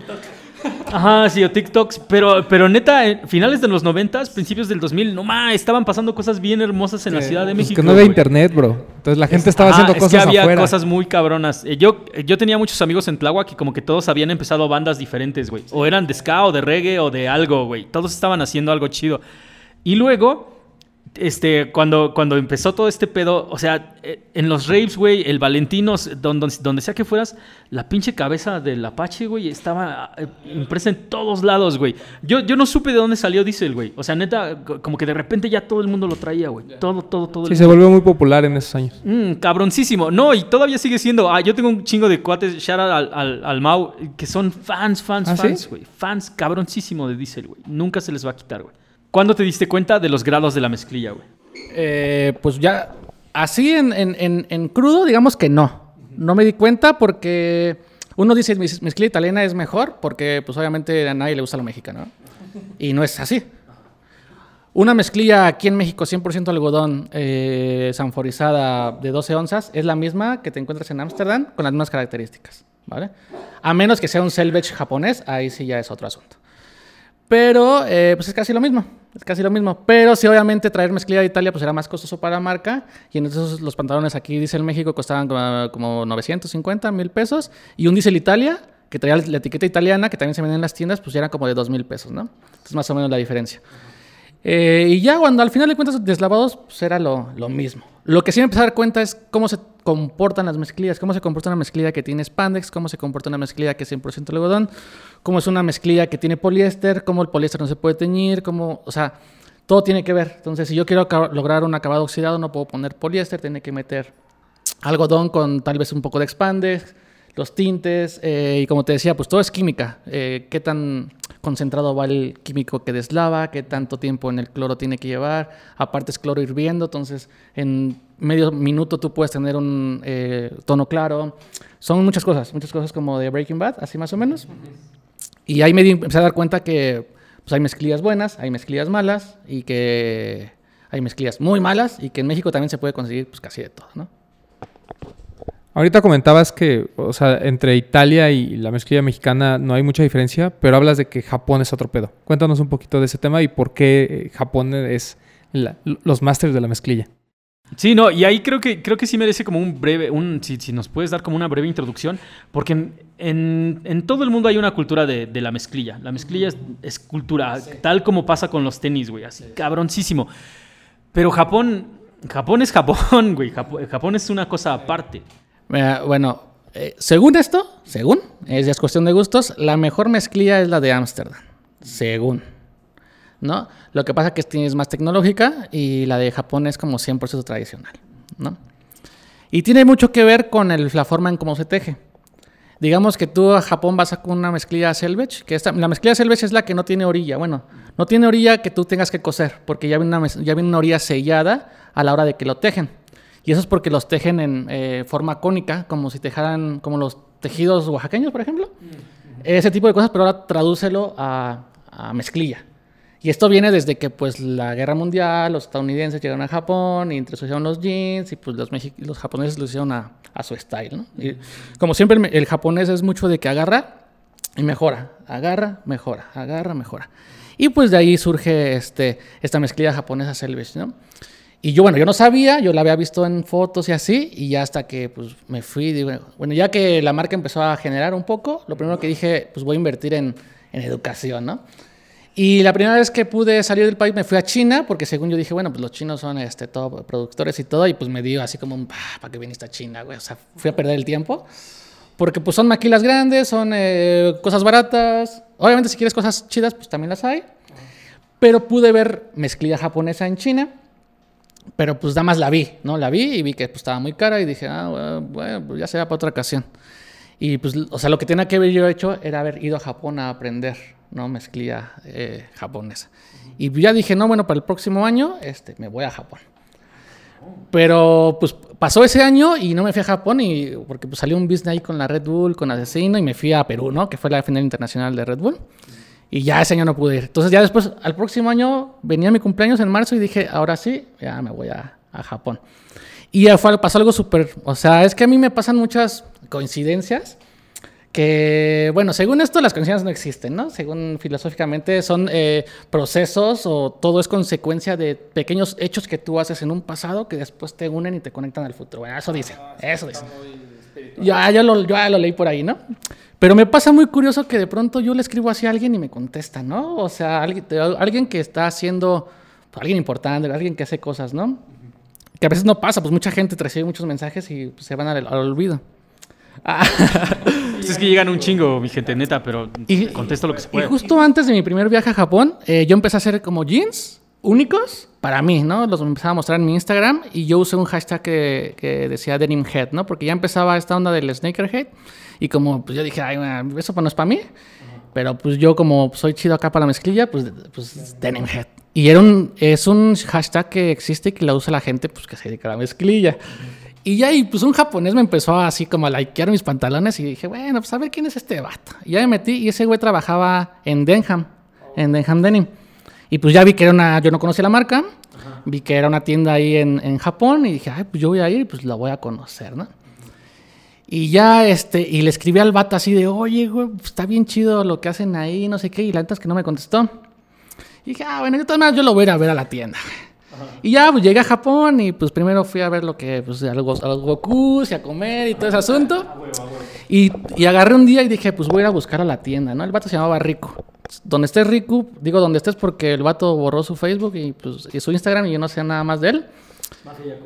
Ah, quién sabe. Y este, y pues total que un día llegué a la tienda, llegué a, una- llegué a la tienda de Denham y ya el, el vato estaba ahí, yo lo había reconocido por Instagram, obviamente él no sabía pues, que era yo porque pues X y ya, ¿no? Me dice, no, y me, me, presento a la tienda como todo cliente, pues tenemos estos pantalones y aparte esa, esa tienda está muy chingona porque es una tienda que en el primer piso, pues es tienda, ¿ves así? Arriba tienen este servicio, tienen como galería de... En Japón se da mucho que los que se dedican a la mezclilla son como sastres, como casas de sastres muy respetados. Entonces, si tú eres así un vato que hace mezclilla y tú un jeans japonés lo usas por seis años, se logra un deslavado como único. Y tú vas a, y, lo, y lo puedes poner en la galería y entonces ahí viene enmarcado los pantalones. Este pantalón fue usado por eh, Yuki tal, tal, tal. Se usó 10 años sin lavarse y se logró este deslavado fa, y sellado por la tienda, ¿no? Entonces una, yo empecé a ver que era una cultura muy diferente que jamás había visto yo en la vida y dije, no, esto, o sea, brother, dice, le estás en pañales, ¿no? Yo cuando vi esto dije, esto es el next level, o sea, esto es, esto, si yo quería ser como dice, ahora quiero ser como estos güeyes, ¿no? Y ya, y abajo de esa tienda, como en un sotanito, tienen un taller, porque esa tienda, eh, cuando tú usas el pantalón y se empieza a romper naturalmente, esa tienda te ofrece el servicio gratis de repararlo. Y aparte, cuando lo ¿quién te lo repara? Se firma atrás, eh, adentro en la bolsa. Este pantalón fue reparado por tal persona. O sea, también es- son datos y son, hay cosas que yo no entendía, pero empezaba a ver. Y que el vato me estaba explicando por, porque pensaba que yo era un cliente, que fui a la tienda y que quería un pantalón, ¿no? Y también ahí mismo había un servicio como tipo Subway, en el que tú vas y tienen varios tipos de tela, de mezclillas. Tú escoges la mezclilla, tú escoges qué tipo de botón, tú escoges el tipo de fit. Y te dicen, pues ven en 20 días y tenemos tu pantalón personalizado, ¿no? Lo bordan con tu nombre. Entonces ya tienes una pieza muy cabrona de esa tienda que puede ser como un recuerdo de yo fui a Japón por ese pantalón. Y que las- la premisa de esa tienda es como, pues tú lo usas, se tiene que lavar una vez al año y vas a lograr como tu propio fade, que se le llama, ¿no? Entonces, todos los pantalones, yo, no- yo no puedo hacer el fade, por ejemplo, que puede hacer Roman o que puede hacer tú, porque tenemos características diferentes en las piernas, diferentes tamaños. Tú usas la cartera en un lado, yo uso la cartera en otro, y todo eso se marca en el pantalón. Tú estás haciendo historia en tu pantalón. ¿Cuánto cuesta uno de esos pantalones? Porque ya si te lo pones a pensar, ya es casi como de un- hacerte un tatuaje en Japón, Sí, güey. Sí, sí. Mira, un pantalón crudo, crudo listo para usar en Denham, ha de costar a unos 3.500 pesos. 3.500. No es mucho, pero eh, los deslavados que vienen con eh, deslavado químico, ellos le llaman artificial, o sea que no es un deslavado que se hizo con el tiempo. Y eh, vale como unos 4 mil pesos por ahí. Y ya si quieres que venga parchado con sashiko y boro, que también si quieren no te les explico qué es, pues va como a los 6.500. Y si tú quieres comprar uno de los que ya fueron usados por un japonés por 6 años que ya traen toda la historia, pues te viene costando con unos 12 mil pesos por ahí. Y hay gente que los compra. O sea, Güey, no mames, yo, lo- yo, com- yo me compraría uno de esos pantalones, Sí. güey. ¿Qué? La neta. Digo, dato cultural Sneakerhead. Denham acaba de hacer una colaboración con Air Max el año pasado. Air Max 1, Air Max 90 y Air Max 95. Pero eso que dice de, eh, Mauro, es, aunque Estados Unidos siempre ha tenido la pauta en cuanto a la comercialización de los jeans como tal, eh, gracias a Levi's y algunas otras marcas, la verdad es que lo- los japoneses no solo lo toman como siempre con algo muy, este, como más elevado, ¿no? En, en temas filosóficos, pero yo, por ejemplo, yo también tuve un periodo como que me estuve investigando muchísimo de esto del raw denim, ¿no? Que es como... la- la- o sea, si tú entras a los blogs de gente que sabe de mezclilla, siempre te van a recomendar un pantalón de esos porque es así de, güey, pero es un pantalón que tienes que poner diario. Porque al principio son súper duros, son caros, ¿no? O sea, en, en proporción. Eh, y, y el chiste justamente es ese, ¿no? Ponértelo, ponértelo, ponértelo, no lavarlo. Eh, hay formas de quitarles los olores, incluso hasta ponerlo en el congelador. Eh, hay mucha gente que le estaba leyendo que hay gente que le gusta que los fades sean, eh, por ejemplo, hechos con sal de mar. Entonces los, los lavan en el mar, digamos, y así los dejan secar. O sea, hay miles de cosas. O sea, es, es- realmente es una cultura bien cabrona. O sea, esto de los tés está en pañales. O No, sea, no, no, Esto de la cultura de los está bien cabrona. Pero en Japón, lo ahorita lo que nos platica de Sashiko y todo eso, que ahorita todo el mundo como que lo trae en mente porque ha habido como colaboraciones y que Jordan 4 Sashiko y todo eso, tiene una explicación por qué, ¿no? No, y, y aparte la de Denham, ¿qué no se supone que es una, es una tienda de Ámsterdam, güey? La historia es, bueno, me la contó aquí el señor Riku. Es que el vato este de Ámsterdam, el dueño, pues era un vato mezclillero de allá de Denham y que precisamente fue a Japón a aprender el Japan Style, ¿no? Y ahí conoció al vato que, pues un vato que es bien chingón en Japón y le dijo, güey, vamos a ser socios y se juntaron. Obviamente el otro, el, el de Ámsterdam, pues es como el patrón.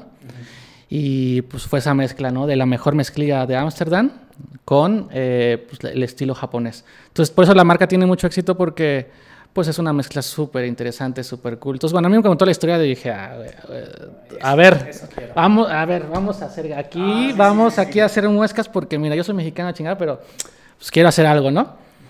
Y ya, bueno, primero pues le compré un pantalón porque obviamente no iba a enchinchar. Pues compré mi pantalón y ya me explicó pues todo el asunto cómo es, ¿no?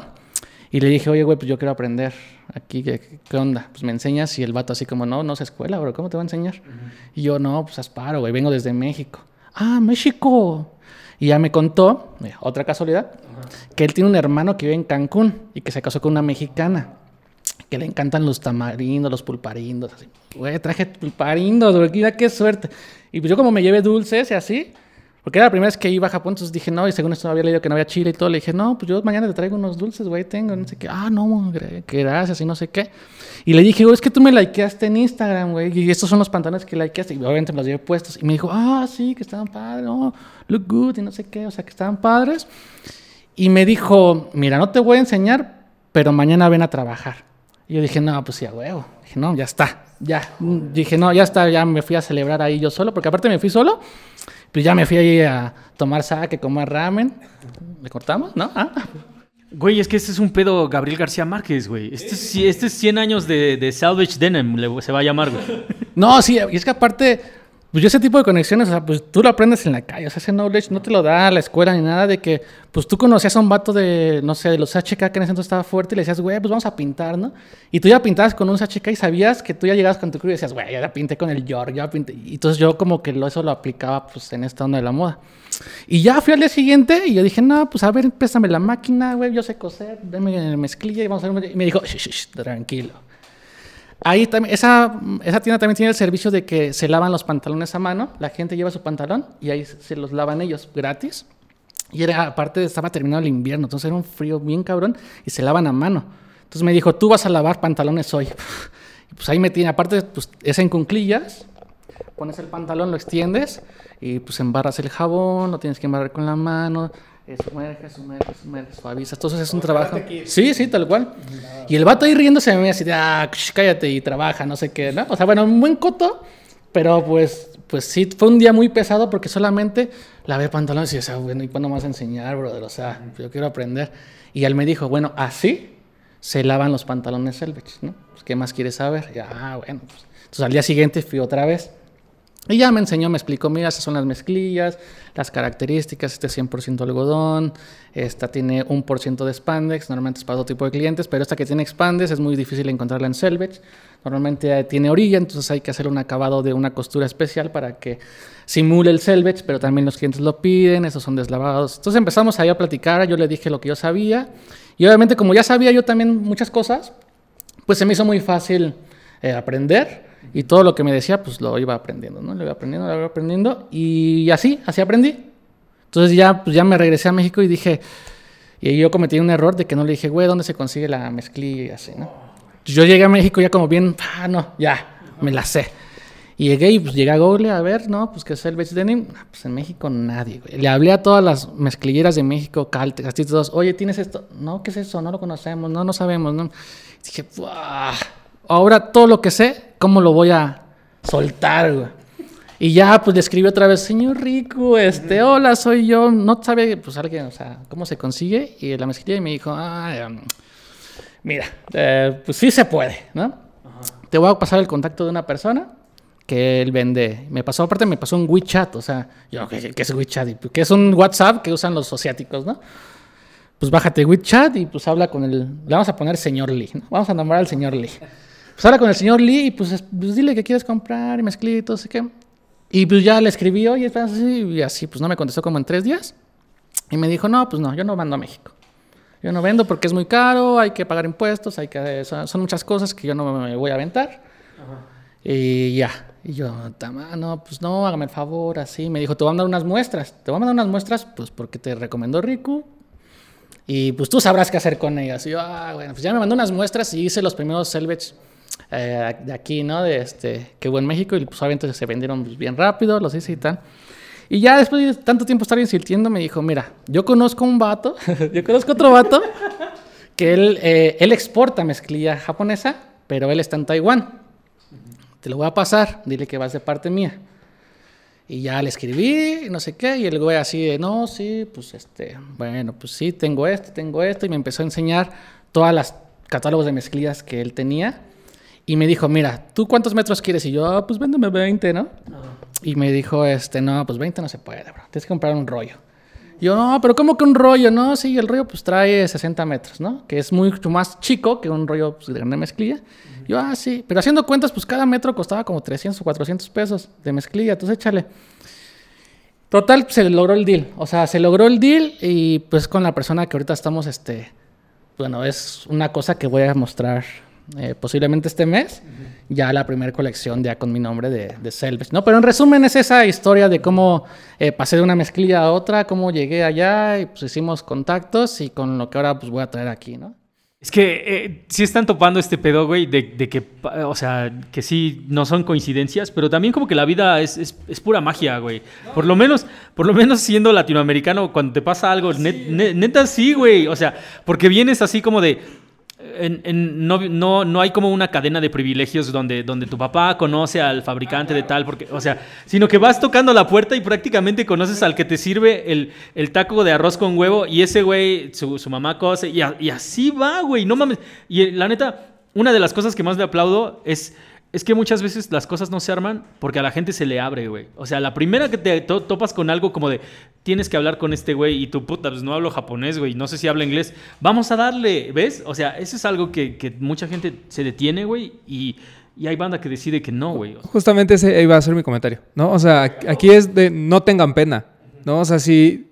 Hay, hay veces en que tiene los contactos de manera directa por alguna razón, ¿no? Porque coincidencias de la vida eh, o lo que tú quieras, pero hay veces en que tienes que tocar la puerta. Y hay mucha gente que es ahí donde se frena, ¿no? Donde dice, ay, no, pues entonces mejor regreso a mi plan original que no incluía hacer esto, ¿no? Y creo que aquí también eh, algo que Mauro creo que también tuvo mucha este, ventaja, digamos, es tu gusto por toda esta parte japonesa, por el anime y todo eso, que lo hizo eh, invertir y viajar. Porque eso también a mucha gente le, cu- le cuesta, ¿no? O sea, es que yo quiero conocer esto. Pues sí, güey, pero pues es no solo, eh, a veces no solo teniendo el dinero, tienes que sacar una visa, tienes que sacar un pasaporte, ¿no? Nosotros siempre lo hemos dicho, o sea, eh, no, no, no voy a dar nombres, pero hay mucha gente que no sabe inglés dentro del medio de los sneakers. Y creo que es parte importante no, no aprender como tal, sino tener recursos, Google Translator, ¿no? Incluso el hecho de conocer Estados Unidos para ir a conocer las tiendas importantes, pues tiene que ser algo que te mueve a hacer cosas, ¿no? Pero, y, y- y repito, o sea, no, estoy diciendo que tienen que aprender inglés ni que tienen que gustarle toda la cultura americana, pues porque no. Pero si te gusta este, este medio de los sneakers, pues creo que va de la mano, ¿no? Porque pues de allá viene casi todo. Igual pasa aquí, ¿no? O sea, eh, la moda, au- aunque las grandes casas de moda son europeas, Japón tiene un papel muy importante dentro de la cultura de la moda, así lo platicamos con Hiroshi, pero eh, porque a, a no solo a nivel de diseño y conceptual, sino como les decía, como a nivel filosófico, o sea, toda esta parte que hay detrás del por qué existen ciertas cosas dentro de la cultura japonesa está muy cabrón. Y es algo que es imposible de replicar porque no importa quién seas, no, nunca lo vas a poder replicar, pero sí te ayuda para tú comenzar a crear y ponerle un poco más de esencia a las cosas que haces. Y eso creo que también juega un papel fundamental dentro de todo e- este juego. Y pues por eso eh, Mauro también creo que se ha consolidado no solo como marca, sino como un personaje dentro de la cultura de streetwear de México. Porque una cosa es que tu marca vaya bien y otra cosa es que tú como rostro seas también conocido, ¿no? Por eso es que ahorita todo lo que está haciendo esto bien Greg Lauren. Ajá, no, todavía no llegamos ahí. todavía no llegamos ahí, güey. o sea, creo que es también muy interesante porque también creo que a él lo puso ya en, en otro nivel en temas de, de, famoseo, ¿no? Porque ya ahí anda ahí hasta Google, eh, ahí mensajeándose con gente muy importante. Con gente importante de Francia, güey. O sea, no solo, ya no, ya no son likes nacionales, güey. Este, este, este ah, pedo ya es de la compañía, es la que está dando likes y aprobando, güey. O sea, sí, una, una, cosa es que te mensajee el Bert y, y, te compra una pieza, y otra cosa ya es que la gente se esté, o sea, gente de, de, moda de Europa y de la misma marca se esté fijando en lo que estás haciendo, ¿no? claro, sí, sí, sí. No, es que, y, y digo lo de lo de ser latinoamericano, güey, porque la neta es que jugamos, nosotros jugamos en modo difícil la vida, güey. Nosotros jugamos en modo leyenda, güey, ¿me entienden? Y entonces, cada que consigues un conecte y, cada que este... Um, cada que, vas aprendiendo algo, se va, se va, le vas poniendo sazón, güey. Es, que ese es el otro pedo. Porque también, este, qué, qué, chingón que mencionaste lo de los cocoons, güey, ¿no? Entonces llegué a Japón, me aventé unos cocoons y luego ya dije, vamos a, vamos a ver este pedo. Porque se puede ver a través de todo tu trabajo tu gusto por el anime, güey. O sea, ahí, ahí se ve ese pedo, güey. ¿Puedes hablarnos de ese? O sea, bueno, pues es que a mí, pues desde chico Goku, ya sabes, ¿no?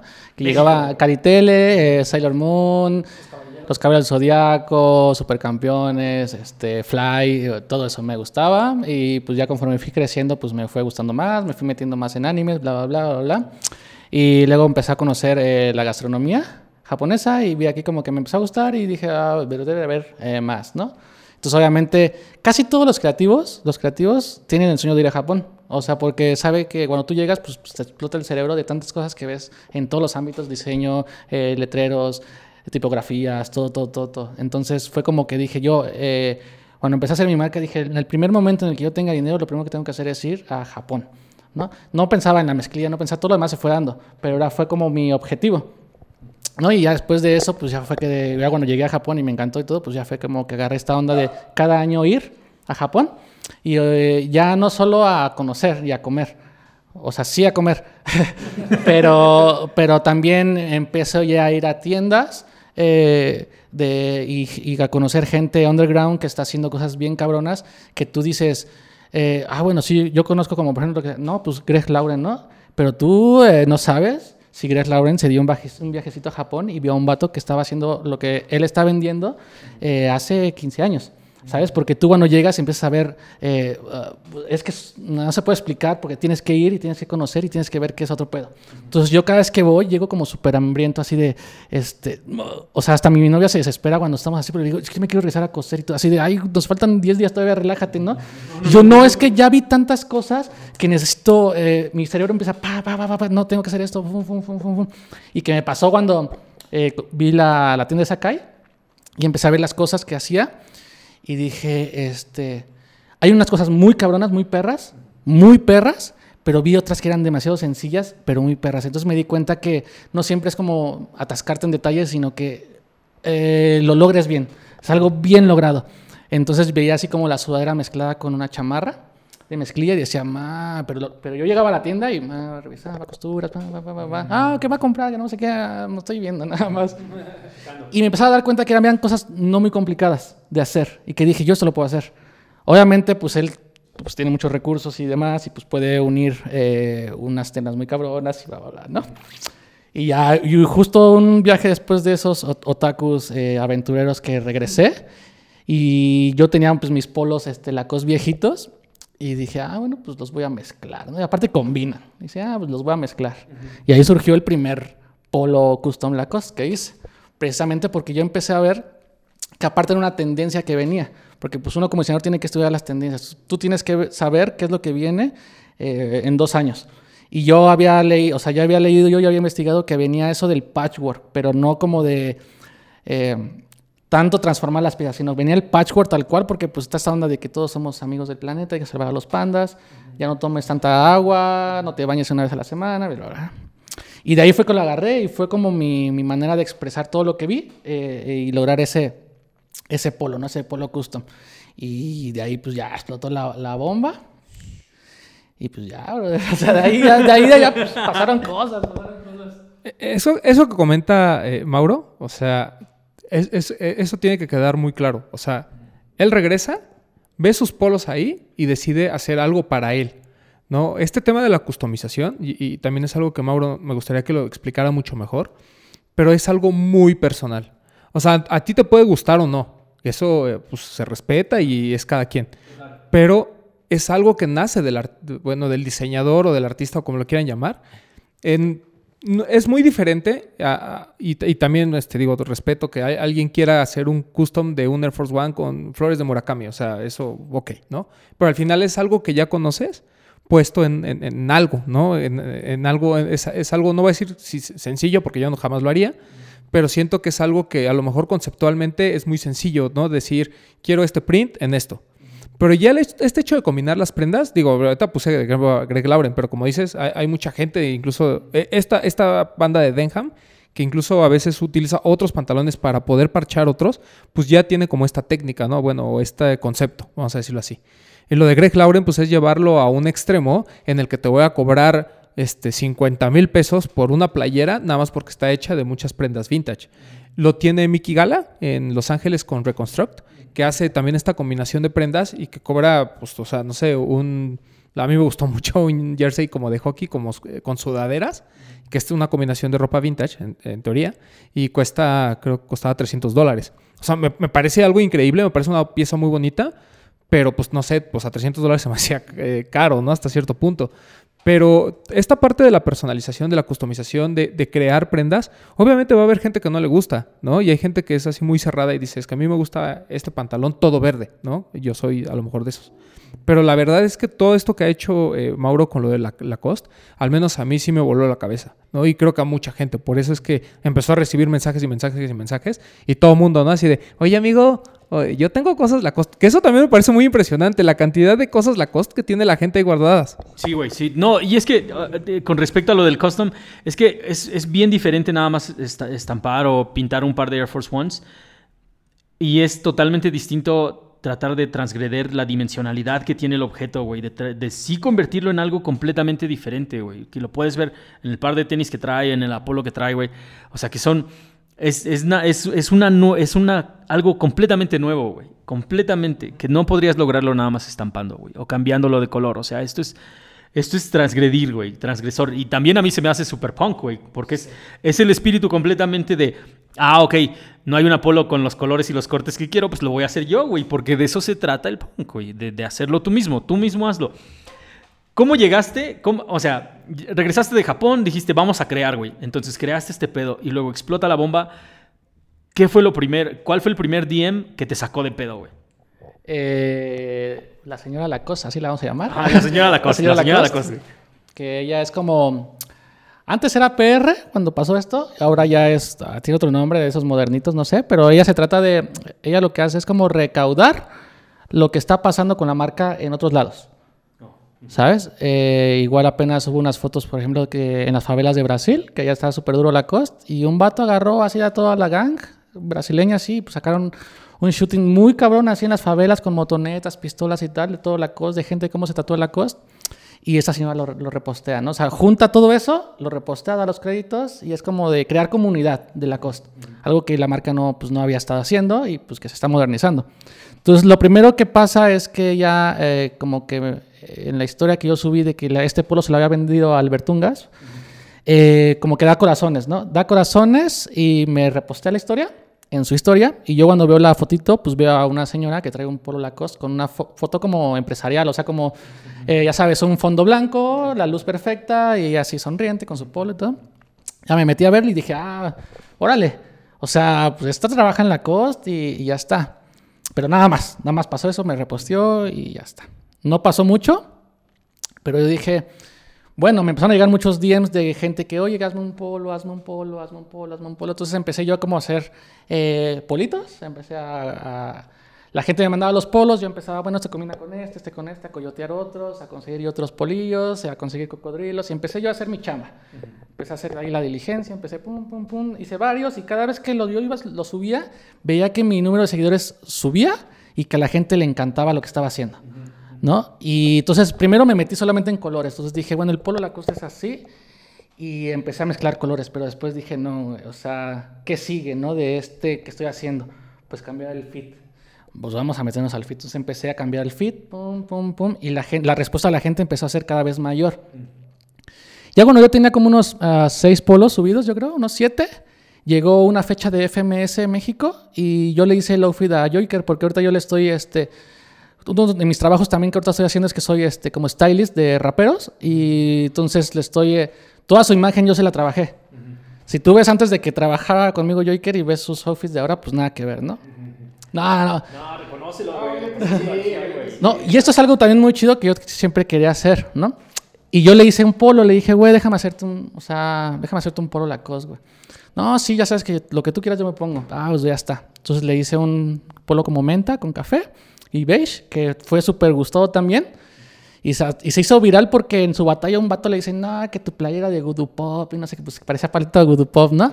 Entonces todo el mundo empezó a comentarle, no, que la paleta de Voodoo Pop, y me etiquetó a mí, y todo, toda esa banda de las batallas me empezó a mí a, ah, la playera Voodoo Pop. la-". Entonces esa playera, yo nunca había tenido como 1700 likes en una foto, porque mi Instagram era muy chico, el, de, el mío personal, y empezaron a seguir ahí. Como que ese polo fue- se hizo más viral que el del Bertunga, ¿sabes? Y entonces esta misma señora Lacoste hizo un recompilado de todos mis polos que yo había subido y lo puso en sus historias destacadas. Si tú entras a su perfil, en historias destacadas está una historia destacada solo dedicada a mí.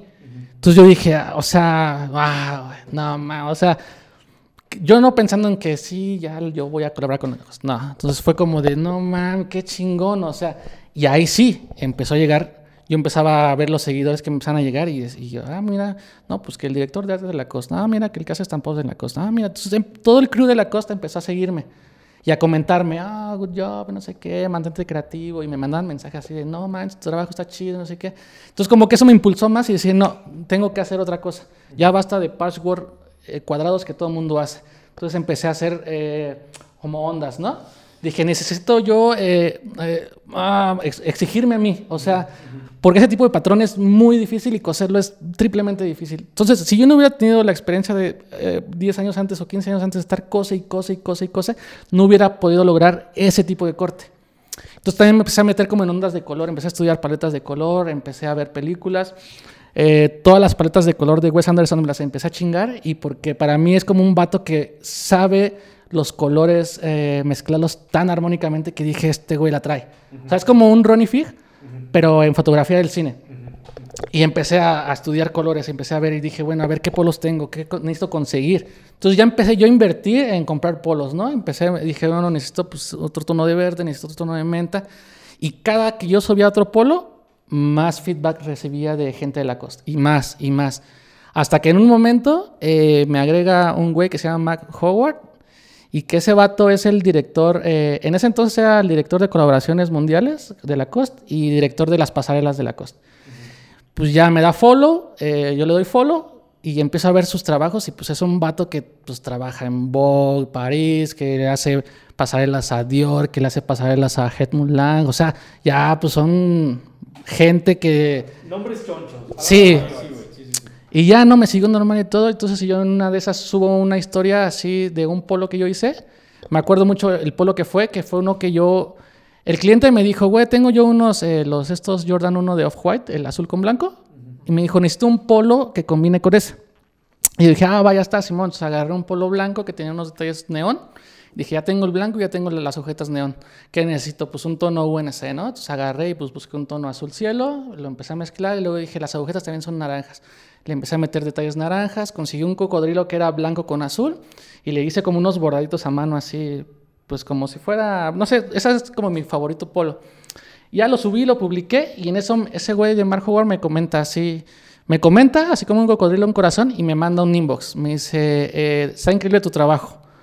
Eh, me gustaría que trabajáramos en algo, ¿no? Y yo dije así, lo primero que yo pensé obviamente es, no, colaboración, ¿no? Porque pues estás en este pedo de los tenis y ves que toda la banda empieza a colaborar con todos y dices, ah, ya me llegó mi momento, ¿no? Sí, güey, sí, sí, sí. Y yo dije, yo dije ya, bueno, ya se ven, ya, ya la hice. ¿no? Chao, México. Ay, adiós tercer mundo y todo, pero pues, pero pues como siempre, a veces no es bueno tanto emocionarte y es como poner los pies en la tierra y decir, a ver, pues qué onda, ¿no?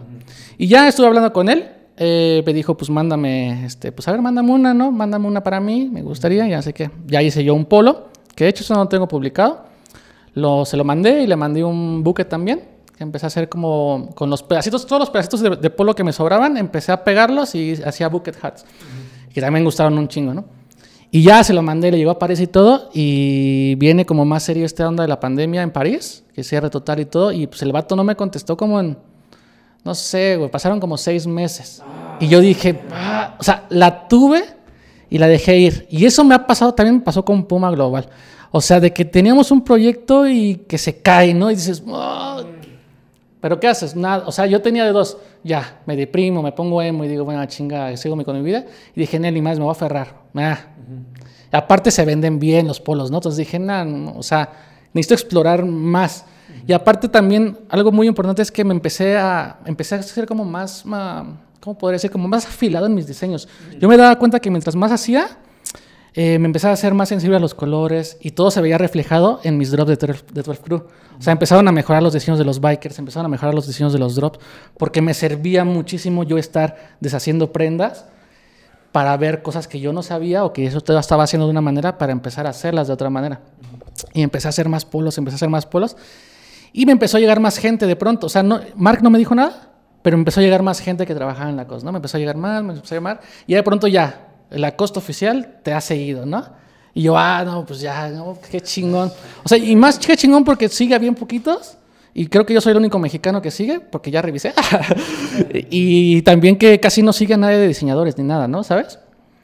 Y entonces yo dije, bueno, están pasando cosas. O sea, tal vez no tengo la grande, pero están, está algo sucediendo.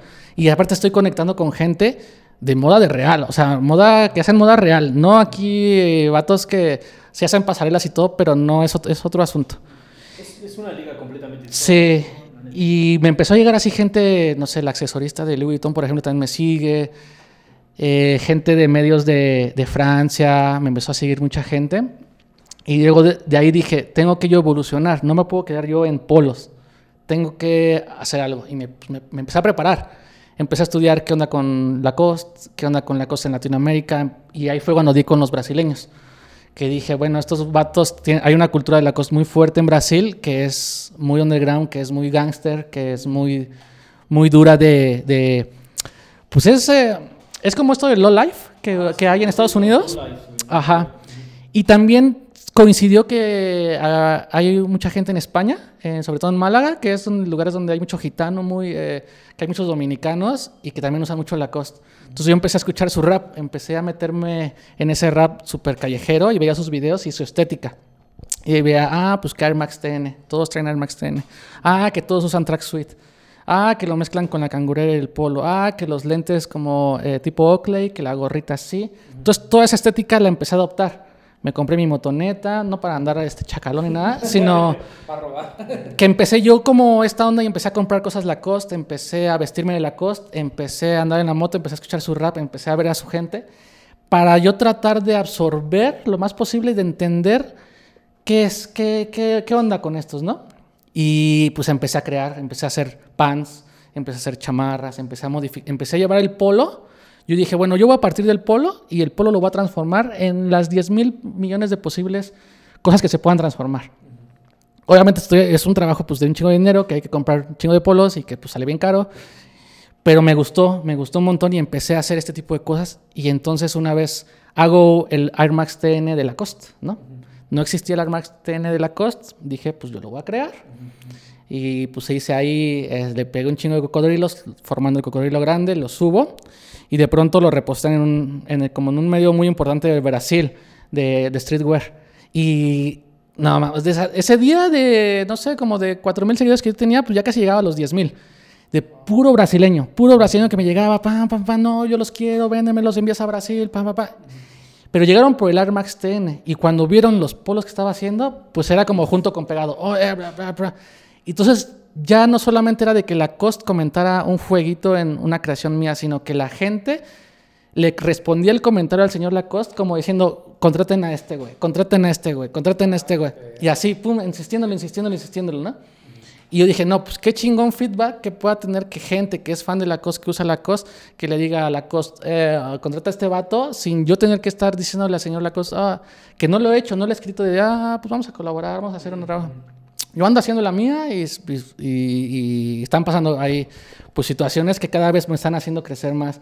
Eh, Ahí alcánzame, güey. sí, No, como- la costa, ahí, ahí me alcanzas. en, en nombre y en creación, ¿no? Y así, así empezó. Después un medio en Francia me publica también un compilado de todos mis polos. Y empieza a llegar un chingo de gente de Francia. De Francia. Fue un, oye, vendes internacional, ¿cuánto me cuesta un polo? Este, ¿Cómo haz una web? Haz una web, eh, te queremos comprar, queremos comprar, queremos comprar. Y empecé ya como a, a relacionarme con gente eh, de Lacoste directamente. O sea, ahorita, por ejemplo, hablo mucho con el que diseña los cocodrilos, los bordados de los cocodrilos, el que diseña los gráficos. Eh, eh, hay un vato que tiene un museo de Lacoste que también es este, súper ahí importante en Francia, que también ando hablando con él, que ya me dijo, no, vete a Francia y aquí este, hacemos cosas, yo quiero una de tus prendas en mi galería. Y así, pues empezó a llegar gente, y gente, y gente, y gente de Lacoste. Y yo empecé entonces ya como a, a hacer más cosas. Mientras más feedback me dan, ah, yo le sigo chingando. Perdón, pero eso que comenta Mauro es bien interesante. Aquí en México mucha gente eh, usamos la costa en algún momento porque durante la fiebre de los polos hace algunos años, eh, la verdad, o sea, es que la historia de la costa en México tiene como, tiene como ondita. O sea, Liverpool en algún momento, en los 80s, sacó una marca que se llamaba Lechemis Lacoste. Y eso les costó el no poder traer Lacoste, la original, a México. O sea, ahí se pelearon y, y Lacoste se fue de México durante muchos años. Después regresó, viene la fiebre esta de los polos, donde todo el mundo usaba hasta doble polo, no entendí jamás por qué. Eh, y la, y la cosa ob- obviamente cobró, re- o sea, co- cobró renombre porque pues, estaba como que el, fresita que utilizaba Abercrombie, eh, los que nada más utilizaban polo de cualquier marca porque pues, el chiste era traer una, y la gente que como que se acordó, yo usaba la costa de, de- niño, ¿no? Que, norm- que tal vez había sido Lechemis Lacoste, no tanto Lacoste, pero bueno, no importa. Yo fui de esos.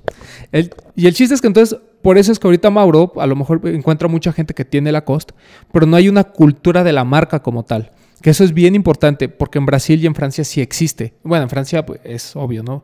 Pe- Pero eso pasa, por ejemplo, en Estados Unidos con Polo Ralph Lauren, por ejemplo, ¿no? Que hay- o sea, realmente para, para mucha gente de, de bajos recursos y de mucho dinero, o sea, Polo representa algo para ellos, ¿no? Aquí en México no sé si hay alguna marca en particular que, que tenga ese arraigo, seguramente la hay. eh, no, no- no, me viene a la mente alguna, tal vez Nike, por ejemplo, que a lo mejor si ahorita dices, oigan, a ver, saquen todas las cosas Nike viejitas, hay mucha gente que todavía lo tiene.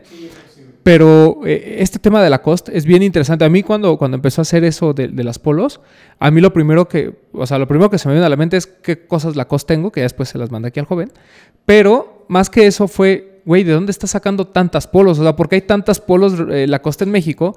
Sí tiene un porqué, pero creo que esta parte cultural de la marca no se vive como se vive en otros lados. O sea, esto que está haciendo Mauro, digo, esta playera, por ejemplo, que hizo Mauro, muy, muy bella.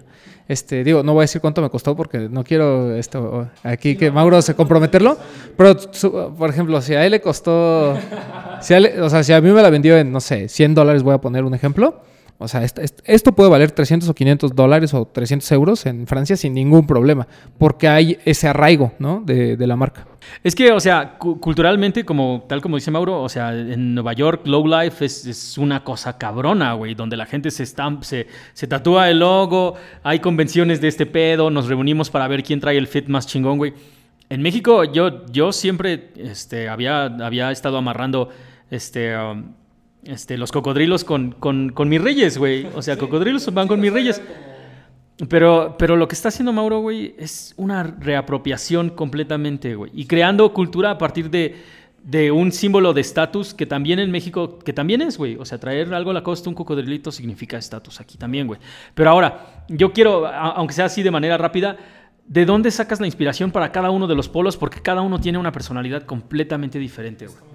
Es que ah, va a parecer chiste, pero como que, me llega, como que me llega la visión, güey. O sea, luego estoy así con mi novia y le digo, tengo una visión. O sea, estamos comiendo así, me está contando, "Oye, espérame, es que tengo una visión.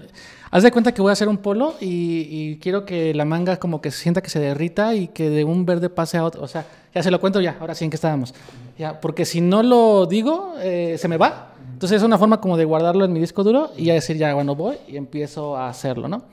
Y así, así voy, voy, voy, voy, voy. Y conforme también los clientes me van pidiendo, oye, es que quiero combinar con tal par. Ah, ya está.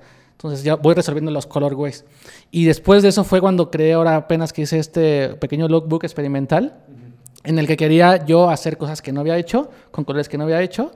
Y también, o sea, yo esperaba como una respuesta mayor del público, que no sucedió, extrañamente, porque también tengo yo algo de que a la gente le, no le gusta que yo haga como foto editorial, como esta, o sea, a la banda le gusta como ver foto de producto y ahí se vuelven locos, ¿no? Pero yo quería hacer algo experimental porque yo dije, quiero enseñarle al señor Lacoste que puedo hacer algo, ¿no? Que puedo aportar algo a su, a su marca. Esa era como mi tirada. Y sucedió, de ahí me, me, habló este, un vato, me escribe, oye, no sé, tu trabajo está muy chingón, eh, ¿qué onda? Hay que hacer algo, hay que hacer una editorial. Y yo, ah, sé quién es este güey. Y ya me meto. Y este vato trabaja en la agencia que lleva todos los visuales de Lacoste en Francia. Entonces, todo lo que es de foto, video, todo, todo, todo, absolutamente, este men lo hace. Y lo primero que me dijo, ¿sabes qué? Tú necesitas que yo te haga una editorial de Lacoste mándame algo, mándame unas prendas, diseñame algo, yo me encargo de los modelos, de las fotos, de todo, y lo soltamos y vemos qué pasa, ¿no? Y ahí, o sea, ahí termina eh, la historia de amor de Lacoste. Tomando un poco lo que dices, precisamente mi idea fue como crear un Lacoste en México que no es de mi rey, que se puede usar en el streetwear, que combinas con tus Jordan que sea una prenda que no relaciones con, ay, fresita, no, sino que digas, wow, qué chingón está. En pocas palabras, es eso. Mi interpretación de cómo sería la cost si yo fuera el diseñador. Eso fue lo que yo me imaginé. Y de ahí fue que hice todas estas cosas. Entonces, hasta ahí se quedó, hasta ahí se quedó y ya ahorita pues voy a darle a otros proyectos que traigo ahí en mente, dejar un poquito descansar este asunto, refrescar también mis ideas y ahora que esto que haga en París, pues a ver qué, ¿no? También a ver o sea, ¿para dónde va? sí, güey. O sea, tienes una bomba que todavía no detona. Está, está ahí como de, ok, yo me voy a dar un descanso de esto, pero ahí les va a caer una bomba con otra cosa, güey. no mames. Ahora, Háblanos de este, tu último. Eh, si es, este es tu último proyecto, este es como lo más nuevo porque, güey, no paras, cabrón. Sí, es, es básicamente crear una marca a partir de mi nombre que se va a dedicar a hacer piezas únicas, que es lo que yo siempre quería hacer, eh, que va a vestir a artistas, que va a vestir a raperos, a mucha gente del género urbano que ya está ahí en mi Instagram de, güey, yo quiero que tú me diseñes, que tú me hagas mi imagen. Y es básicamente hacer lo que yo quiera, cuando quiera, con lo que yo quiera, y, y, son cosas imposibles, ¿no? Este, por ejemplo, que es un Denham eh, mezclado con unos chinos, ¿no? Que yo hice igual. Este, por ejemplo, que es la mezcla de un jeanset Hardy, es super vintage, mezclado con otro jeans para reinterpretarlo de esa manera. Y pues es básicamente eso, hacer eh, prendas únicas que pues obviamente van a tener una plusvalía mayor eh, por, desde la construcción. Y de ahí viene el drop que voy a soltar, pues esta, eh, espero yo este mes, ya estoy en detalles, de puro selvage japonés, puros eh, jeans hechos a mano por mí, con mi nombre, con mi firma, eh, con mezclilla japonesa, con sashiko japonés, bordados a mano al estilo boro japonés. Todo, todo, todo, todo lo que hay en Japón lo voy a traer aquí. Bueno, ya lo estoy haciendo, nada más es cosa de que empiece a publicarlo y así para que la banda pues conecte ahí, ¿no? Ah, y creo que hay una pregunta que mucha gente se está haciendo en este momento y es, eh, ¿cualquiera se puede acercar contigo, mandarte un DM y decirte, oye, yo tengo ahí unos jeans, ¿puedes hacer algo por ellos? Eh, no, no, también la idea un poquito es de que si tienes un proyecto chingón eh, y me yo siempre les digo eso, oye, es que quiero, quiero que me customices unos jerseys de tal equipo, no, no me das de tu proyecto, mejor no lo hago, ¿no? Porque también, este, pues quiero darle ese ese plus de que sea algo muy exclusivo, muy cabrón. Y también pues estoy dando prioridades, ¿no? Ahorita pues que estoy empezando a trabajar con gente, pues con artistas y así, que también me pueden dar un feedback eh, distinto y que podemos llegar eh, un poquito más lejos en cuanto a proyección. Que ahorita sí, pues les digo, sabes que no tengo agenda, la verdad que ahorita no puedo. O sea, porque pues estoy en esta onda, estoy en este proyecto. Pero la idea también es que yo suelte cada mes o cada mes y medio cositas en mi web y ya, pues el que la agarró, se puso atento, la compró y es de su talla, pues ya la hizo, ¿no? Güey, es que no mames, o sea, con todos los proyectos en los que estás ahorita, la neta a mí me sorprende que todavía sigas haciendo, aparte 12 Crew, güey, aparte este, los jeans, aparte los polos. no mames, ¿a qué horas duermes, güey? Es que la Land Rover, manito. Ah, ahí está, ahí está la visión. No, ahí está la visión. Ojalá, está, ojalá. No, es que afortunadamente en 12 Crew ya tengo como resuelto la onda de las, eh, de las maquilas. También ya tengo como trabajado lo que, va a salir, lo que va a salir de aquí a diciembre. Digamos que ya tengo yo el año hecho. Ya nada más es como ir pagando, ir comprando las mezclillas y las telas o lo que voy sacando. Y pequeños detallitos estampados, eh, a probar cosas sí, no, sí, no. Porque también pues me propuse como adelantar toda esa chamba porque yo quería pues dedicarme a esto, ¿no?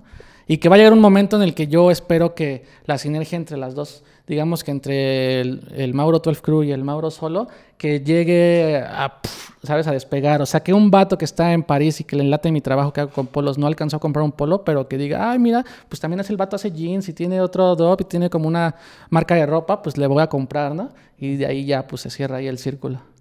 A la verga, güey. ¿Puedes, ¿Puedes llevarnos por todo el proceso que tiene esto, güey? Porque no solamente es como diferentes, diferentes mezclillas. No, sí, no, eso está, está muy cabrón. O sea, eso, eh, lo primero que hago es que me llega el jeans, o lo consigo, o veo, yo siempre estoy ahí viendo en Marketplace o en Mercado Libre eh, Ed Hardy. O sea, depende de lo que ya tenga la visión de que, como qué quiero hacer. Y yo veo algo que me gusta, lo compro, ya me llega, eh, lo desarmo. Lo desarmo, pero sin desarmar todas las piezas. Entonces, como veo, esto me sirve, corto aquí, corto acá, pam, empiezo a tener todas las piezas. Y ahora tengo que patronar un jeans. Entonces patrono un jeans, lo hago y empiezo a ver qué pieza encaja con qué. Esto encaja aquí, esto encaja acá. Entonces tengo que quitarle aquí. Y es como hacer un pantalón, eh, perdón, es como hacer un pantalón, eh, no sé, como cinco veces. ¿Sabes? Entonces ya lo logro, lo cierro y buah, pues ya quedó. Y justamente a veces muchas costuras quedan. O sea, yo eh, no sé. O sea, yo pongo este parche aquí y no creas que yo esta costura que bajé de aquí, bajé aquí, quería que coincidieran, ¿no? Yo lo hice así y cuando hice esta costura dije, ah, mira, coincide, pues lo bajo acá. ¿Sabes? O sea, empieza, se empieza como a abrir un mundo en el que todas las piezas se empiezan a encajar y termina siendo la prenda, pues como quedó. Qué cabrón, sí, Sí, sí. Ahora nada más para la banda, para la banda que está como interesada, güey. Este, estos, este tipo de bordados, eh, porque dijiste que lo ibas a este, explicar, aunque sea de manera rápida. Ajá, el sáchico y el. Ah, bueno, el Sachiko es un algodón impreso, eh, como el del Jordan 4. Este tipo de monogramas son unos monogramas que usaban las castas japonesas antes para enmendar sus ropas. Bueno, algo se te rompió un kimono, se te rompió algo. Ellos, eh, en vez de bordarlo nada más así, decían, sí, lo bordo, pero le hago una florecita. Sí, lo bordo, pero hago un patrón de bordados para que no solamente no se viera, sino que implicaba cierto diseño y significado. De hecho, hay un libro que, eh, de bordados Boro que tú puedes comprar en Amazon y te explica qué significa la crucecita, qué significa el circulito, pero es una historia muy larga, así a, a- a rangos te lo digo. Y ese es el, el sashiko. Y la técnica de esta de con el algodón hilvanar todos estos parches y unirlos, ese es el boro.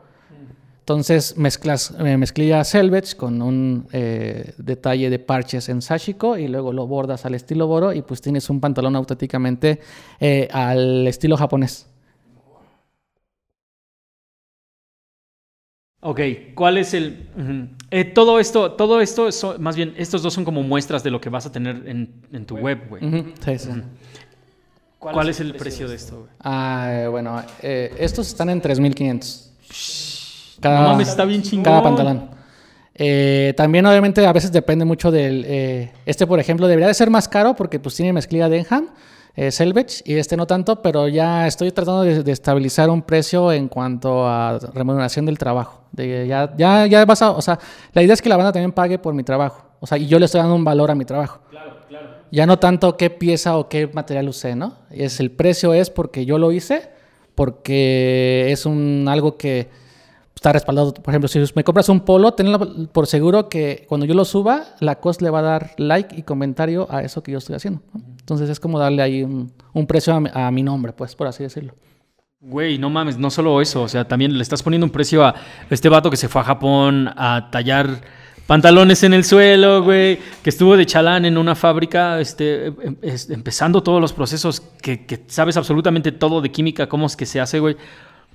Yo también, o sea, veo un montón de ramificaciones hacia todo tu trabajo, güey. ¿En algún momento has pensado como dedicarte también a hacer customs como en runs, en, en, drops muy pequeños de tenis, güey? Ah, es, un poco complicado y, estoy un poco también como peleadillo con eso porque no quiero ser un soul surgeon, por ejemplo. A mí no, no me late esa onda. O sea, yo siento que el valor del custom es que es un custom único. Ya cuando hay más, ya no es un custom único, ya es un pequeño run, eh, que no está mal, eh, pero no creo que sea también la onda, ¿no? Porque si tú con tanto esfuerzo me compraste un custom y crees que es una obra de arte, no te va a gustar que alguien más tenga otro igual al tuyo, porque ya es como comprar una serigrafía, ya no es como comprar un cuadro. Entonces mi idea es hacer moda que sea arte, ¿no? Que esto sea una pieza de arte, que cuando tú tengas esto sepas que no hay otro como este en el mundo.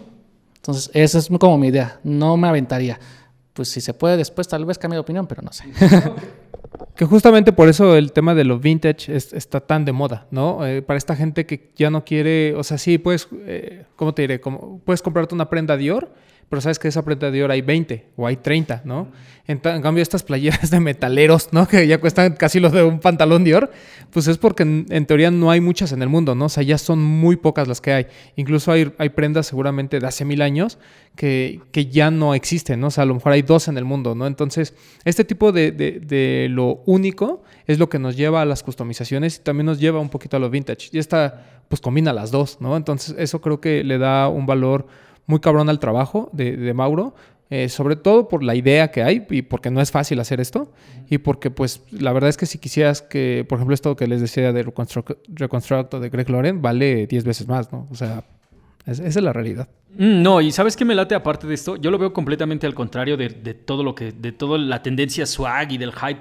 Esto es prácticamente historia, güey. O sea, son como 15 años de, de pura experiencia en un par de pantalones, cabrón. Y, lo- y se junta totalmente con lo, que, con lo que pasa en Japón de, ok, este no lo vas a lavar, güey, el fade se va a ir dando naturalmente y tu par de jeans...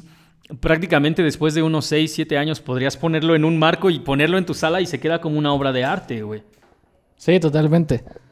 Hay, eh, incluso hay gente que cuando se les mancha su jeans eh, la conservan así porque esta mancha me recuerda al festival tal o esta, esta mancha me recuerda cuando estuve con tal persona, ¿sabes? O sea, y está como un poquito eh, empezar a darle cultura a la banda también, que hace, hace, hace un chingo de falta eh, alguien que haga cosas por la cultura. O sea, ya basta de que todo el mundo, ay, si quiere dinero. O sea, sí está chido vender, sí está chido el dinero, sí, pero también hay que educar un poco a la banda y que sepa que pues hay cosas que, que están más allá de solamente el hype y de eh, Jordan y toda esa onda, ¿no? Sí, totalmente, güey, porque al final de cuentas, o sea, la gente que está o se sube por moda, pues se va a bajar mañana cuando ya el yo-yo esté de moda de nuevo, ¿me entienden? Sin embargo, todo este pedo, o sea, desde, desde que los japoneses abra- abrazaron el estilo de vida americano, güey, y cómo lo, lo vuelven su propio, como su propio, pues sí, es, lo- hacen su propio juego de americana, güey. ¿Por qué crees que hay todavía este, punks y, y rockabillys y, cosas en Japón? Porque esos güeyes se clavan como todos deberíamos de clavarnos, güey, ¿no? Y vuelven algo completamente atemporal. Y esto es algo completamente atemporal, güey. O sea, que, puedes disfrutar ahorita en tus 15 años y lo pones, si no engordas, igual a los treinta y tantos. Ahora nos has llevado.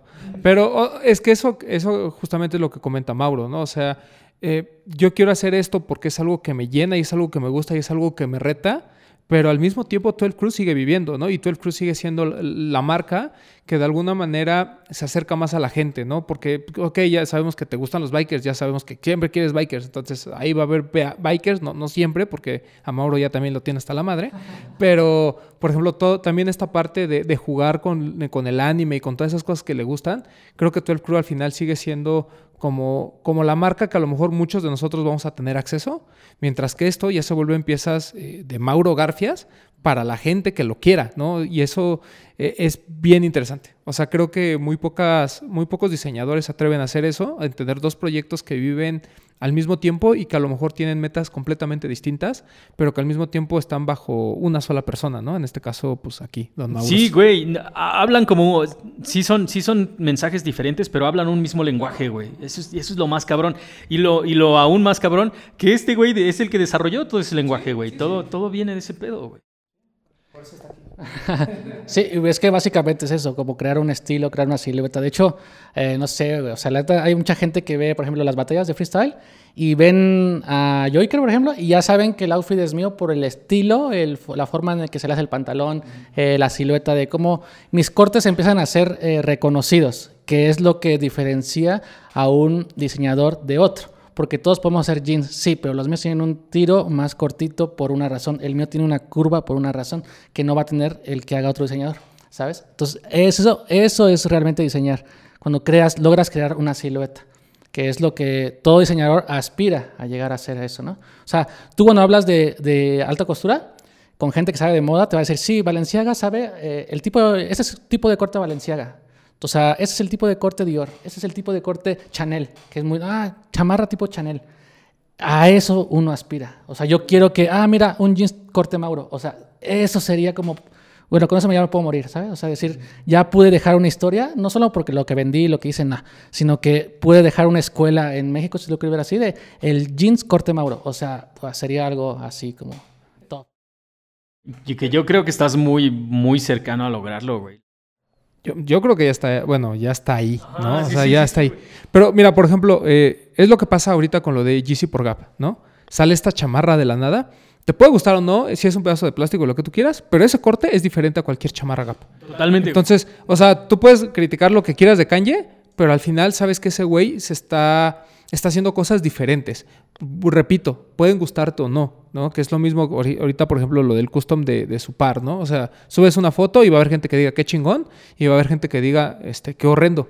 O sea, no es que uno esté bien o el otro esté mal, o sea, no es, no es un juicio de valor, es un tema de lo hizo para él. Entonces, si a él le gusta, pues muy su pedo y tiene una razón de ser, ¿no? Si tú te puedes hacer el tuyo, uh, háztelo, o si no, pues compra tu Air Force One blanco de toda la vida. O sea, no pasa nada. Ahora sí que es muy respetable, eh, porque para los gustos, con los colores, ¿no? Pero creo que aquí es una admiración al trabajo de un mexicano que está haciendo cosas diferentes que su marca no solo es estampar cositas, sino que hace pues, de verdad cosas con una propuesta eh, muy, muy clara.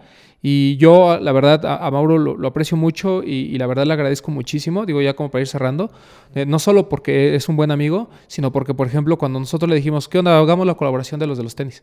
O sea, el güey ya los dos días ya teníamos propuestas de colores, ya teníamos propuestas de la tipografía, ya tenemos la propuesta esta sudadera tan hermosa que traes. Ya, o sea, ya estaba, o sea, Mauro nos lo aventó así de repente, ¿no? Y trabajamos muy bien con él, todo fue muy limpio con él en términos de dinero, todo así. Es una persona súper honesta, responsable y nos, la verdad nos fue muy bien con ese drop. Eh, yo estoy muy contento porque además él nos explicaba, nos dijo, chavos, esto no es de un día para otro porque yo no me dedico a estampar y estas sudaderas van a salir desde cero. O sea, la color menta, que, que es la, fue la Friends and Family, digamos, esa color menta, eh, Mauro la hizo desde cero, o sea, desde conseguir la tela y eso porque no existe una sudadera color menta, ¿no? Entonces... Ahí es donde yo me di cuenta que el trabajo de Mauro eh, va más allá de simplemente diseñar y, hacerlo en una prenda. Eh, también hay muchas cosas detrás que nosotros no entendíamos, que él nos explicó, y es donde yo ahí realmente quedé fascinado con su trabajo y pues máximo respeto a don Mauro que está aquí. No mames, a lo cabrón, güey. Yo era fan antes y ahora creo que ya soy ma- do- triple- triplemente fan, güey. Te lo juro, cabrón. Es que, o sea, al ver esto y entiendes todo el proceso y, dices, güey, no mames, o sea, no es un cabrón que nada más eh, caminó con un concepto nuevo. Este güey viene caminando 15 cuadras, 15 años so- sobre de esto y ahorita este es el resultado, güey. La neta, es muy emocionante ver después del editorial este, en, en- en Francia qué es lo que va a pasar, güey. De cuando caigan los jeans, qué es lo que va a pasar. Y después qué vas a hacer, güey. Porque la neta, de los bikers para acá, no mames, la evolución es, no, es total, güey. Es prácticamente otra cosa que de todos modos sigue, sigue viéndose como, como tú, güey. Que es, que es lo más cabrón. ¿Cómo le, ¿Cómo le has hecho para mantener solamente tu estilo de principio a fin, güey? Pues trabajando, güey. O sea, es que no hay otra manera, güey. Tú cuando empiezas a diseñar, o sea, sí yo puedo, a mí me puede estar yendo súper mal y puedo estar anímicamente mal, pero eh, me pongo a diseñar, güey. O sea, igual sale mal, no importa, pero hago otro, y hago otro, y hago otro, y hago otro. Y aparte de que me gusta que cada vez que hago más, me estoy volviendo más técnico y me siento muy bien conmigo. O sea, cuando hice este, dije, o sea, dije, hasta le dije a mi novia, mira, este pantalón, sin pedos, lo exhibimos en Parco Shibuya, que es como así el top de tiendas en Japón ahorita, y te, apuesto que los japoneses pagarían 25 mil baros por este pantalón. Lamentablemente estoy en México. O sea, es a veces es frustrante decir, ay, lo subo y, y tengo que darlo en 3.500 porque si no, no lo voy a vender. ¿Sabes? Y que la banda va a decir, ay, pues es que está chido porque pues, hizo los parchecitos de Led Hardy, ¿no?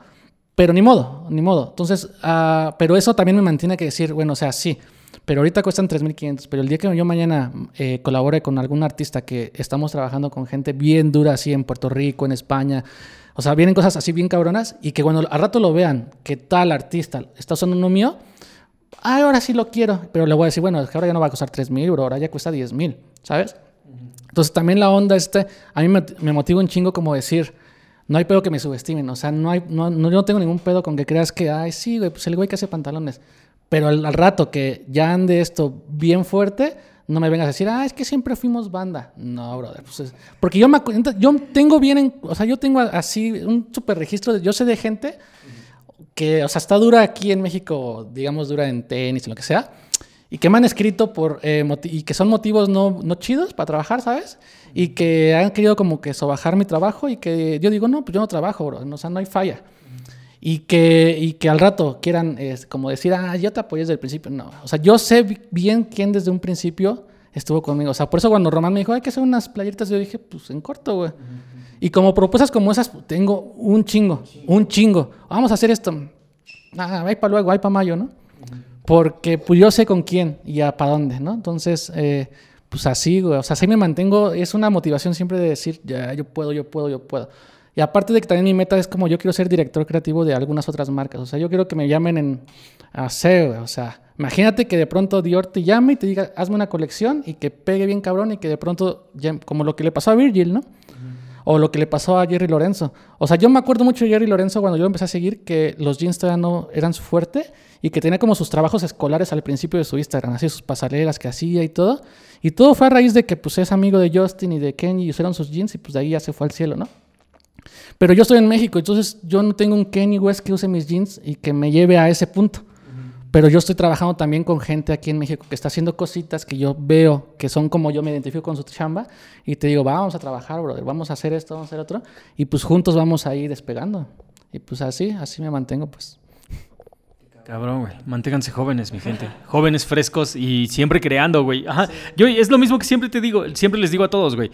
Cuando me dicen, oye, güey, ¿cómo le hacemos? ¿Cómo le hacemos? Güey, pues siéntate, siéntate y hazlo. Solo tienes que sentarte y hacerlo, güey. Y hacerlo y hacerlo. Y aunque tal vez la primera vez no te salga, la segunda no te va a ir tan mal, güey. La tercera ya sabes, por lo menos, de- ya lo hiciste más rápido.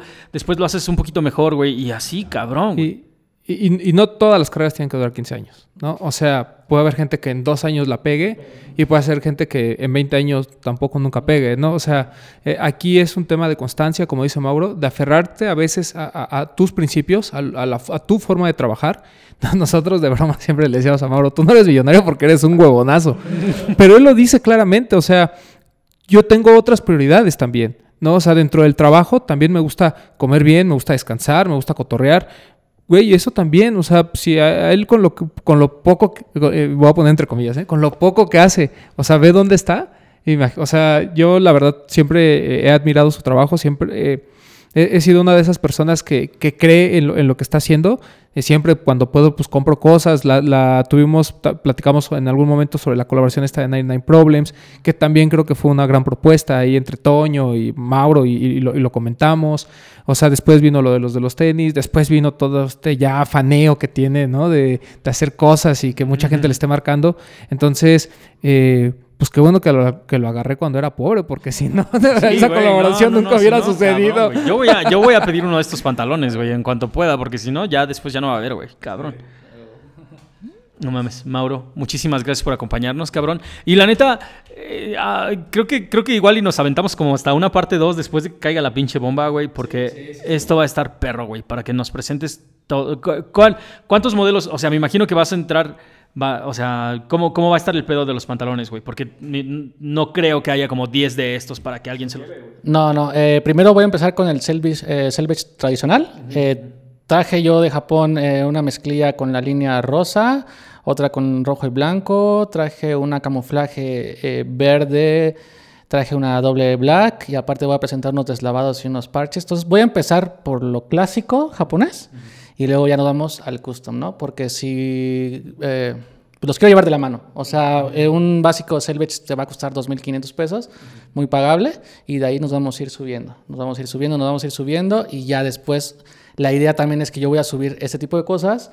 Y este es 32, te quedó chingón, bro. Si no, eh, pues lo siento. Y luego voy a subir otro y voy a decir, este es el 36. Ah, este es el 36. Y hay mucha gente que, oye, avísame cuando tengas polos XL, avísame cuando... Yo no puedo avisar porque pues, son muchos mensajes los que llegan. Claro, güey, esto es... Pero pues es también, este, o sea, es como te digo, si tú me dices, oye, bro, tengo yo tales Ed Hardy y me gusta a mí mucho el estampado, ya lo hiciste porque ya estás del otro lado en el cual yo vamos a trabajar, porque me gusta lo que me estás presentando. ¿Va? Entonces también, o sea, mandan el mensaje, sí, pero eh, si, te, si me gusta su, cha- o si su, su propuesta, lo más seguro es que sí acepte, porque yo me hago un espacio y te digo, sí, güey, en un día me lo aviento. Y esto lo puedo hacer en un día, ¿sabes? si me gusta lo que me propones. Si ah, es que quiero uno así como GC, así como negro con rosa y verde, y ya digo, ay, es que te lo haga alguien más, ¿no? pues así nada más. Cabrón, güey. Muchísimas gracias por acompañarnos. Y la neta es que felicidades por todo lo que has logrado, güey. Y, y qué chingón que te estés tomando el pinche tiempo, primero para visitar acá a, a la banda, pero también para ed- ofrecer educación, güey. O sea, como lo, tú, tú mismo lo estás diciendo. Primero vamos a ofrecer este tipo de mezclilla para que la banda se vaya acostumbra- acostumbrando y después te voy a llevar de la mano, vamos a caminar juntos en todo este pedo para meternos en la cultura de la mezclilla en México. Que- Así es. Nada, máximo respeto a don Mauro. Este, ojalá le vaya muy bien con su drop, que estoy seguro que sí. Y ya sé que se vienen los comentarios de 2500 un pantalón, pues, güey.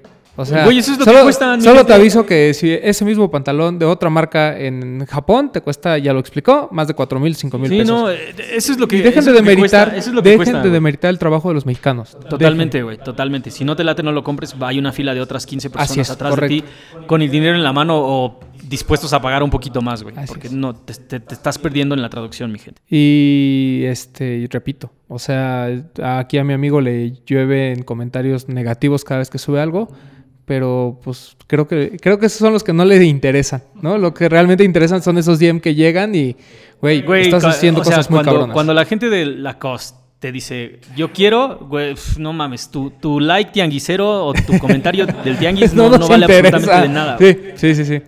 Muchas felicidades, amigo. Sí, cabrón, güey. No, y regresa en un mes, güey. Queremos ver, queremos ver todo lo que traes, güey, la neta. Sí, sí, sí, ahí lo presento si quieren, lo traigo y lo que quieran hacer, pues ya, ahí. Todo lo que sea con respecto a, vamos a que la banda vea cómo es, de qué se trata y por qué, pues por mí encantado, porque va a servir a que entiendas por qué una cosa cuesta lo que cuesta. Es exactamente eso. lo Y que no compres una marca porque es lo que cuesta. Ajá, es la sí, no, güey. No, no, no, no. Este pedo es explicar, güey. Ven a explicarnos con, con piedritas y palitos, güey. Esto es lo que cuesta y así se hizo por esto, güey, ¿no? Cabrón. Muchísimas, gracias. Deja de oler la ropa, güey. Es- Muchísimas es que gracias por éxito. acompañarnos, carnales. Y la neta, la neta, dejen aquí abajo sus comentarios. Queremos ver qué es, qué es lo que les, les inspira este pedo, porque al final de cuentas ya sabemos que, ah, o sea, lo que, lo que queremos hacer detrás de todo esto es inspirar a la banda, güey. O sea, que te des cuenta como de, ok, tú diseñas, pues qué tal si lo elevas a un, un, un poquito más, güey. Y puedes ir haciendo cosas diferentes. Y nada más, no mames, o sea, con todo lo que tienes de experiencia y tu Instagram, ya, ya estás platicando con la gente de la cost, güey. Entonces, con toda la experiencia que puedas tener tú o no, o sea, nada más es hacer tu trabajo, sentarte y con, con tu pinche teléfono, güey. Con tu teléfono vas a llegar hasta donde tú quieras llegar, mi gente. La neta. Mauro, muchísimas gracias, güey, de nuevo. Román, muchas gracias por No, acompañarnos. eh, gracias a Mauro por estar con nosotros y nos escuchamos la próxima semana aquí en No Hype. Sí, nos escuchamos aquí la próxima semana y la neta, dejen aquí abajo en los comentarios si quieren ver toda la pinche colección dentro de un mes cuando venga absolutamente todo y que nos muestre todo, todo el proceso detrás de uno de estos pantalones, ¿va? Que chingue su madre el Cobos. y que chingue su madre el Cobos. Peace.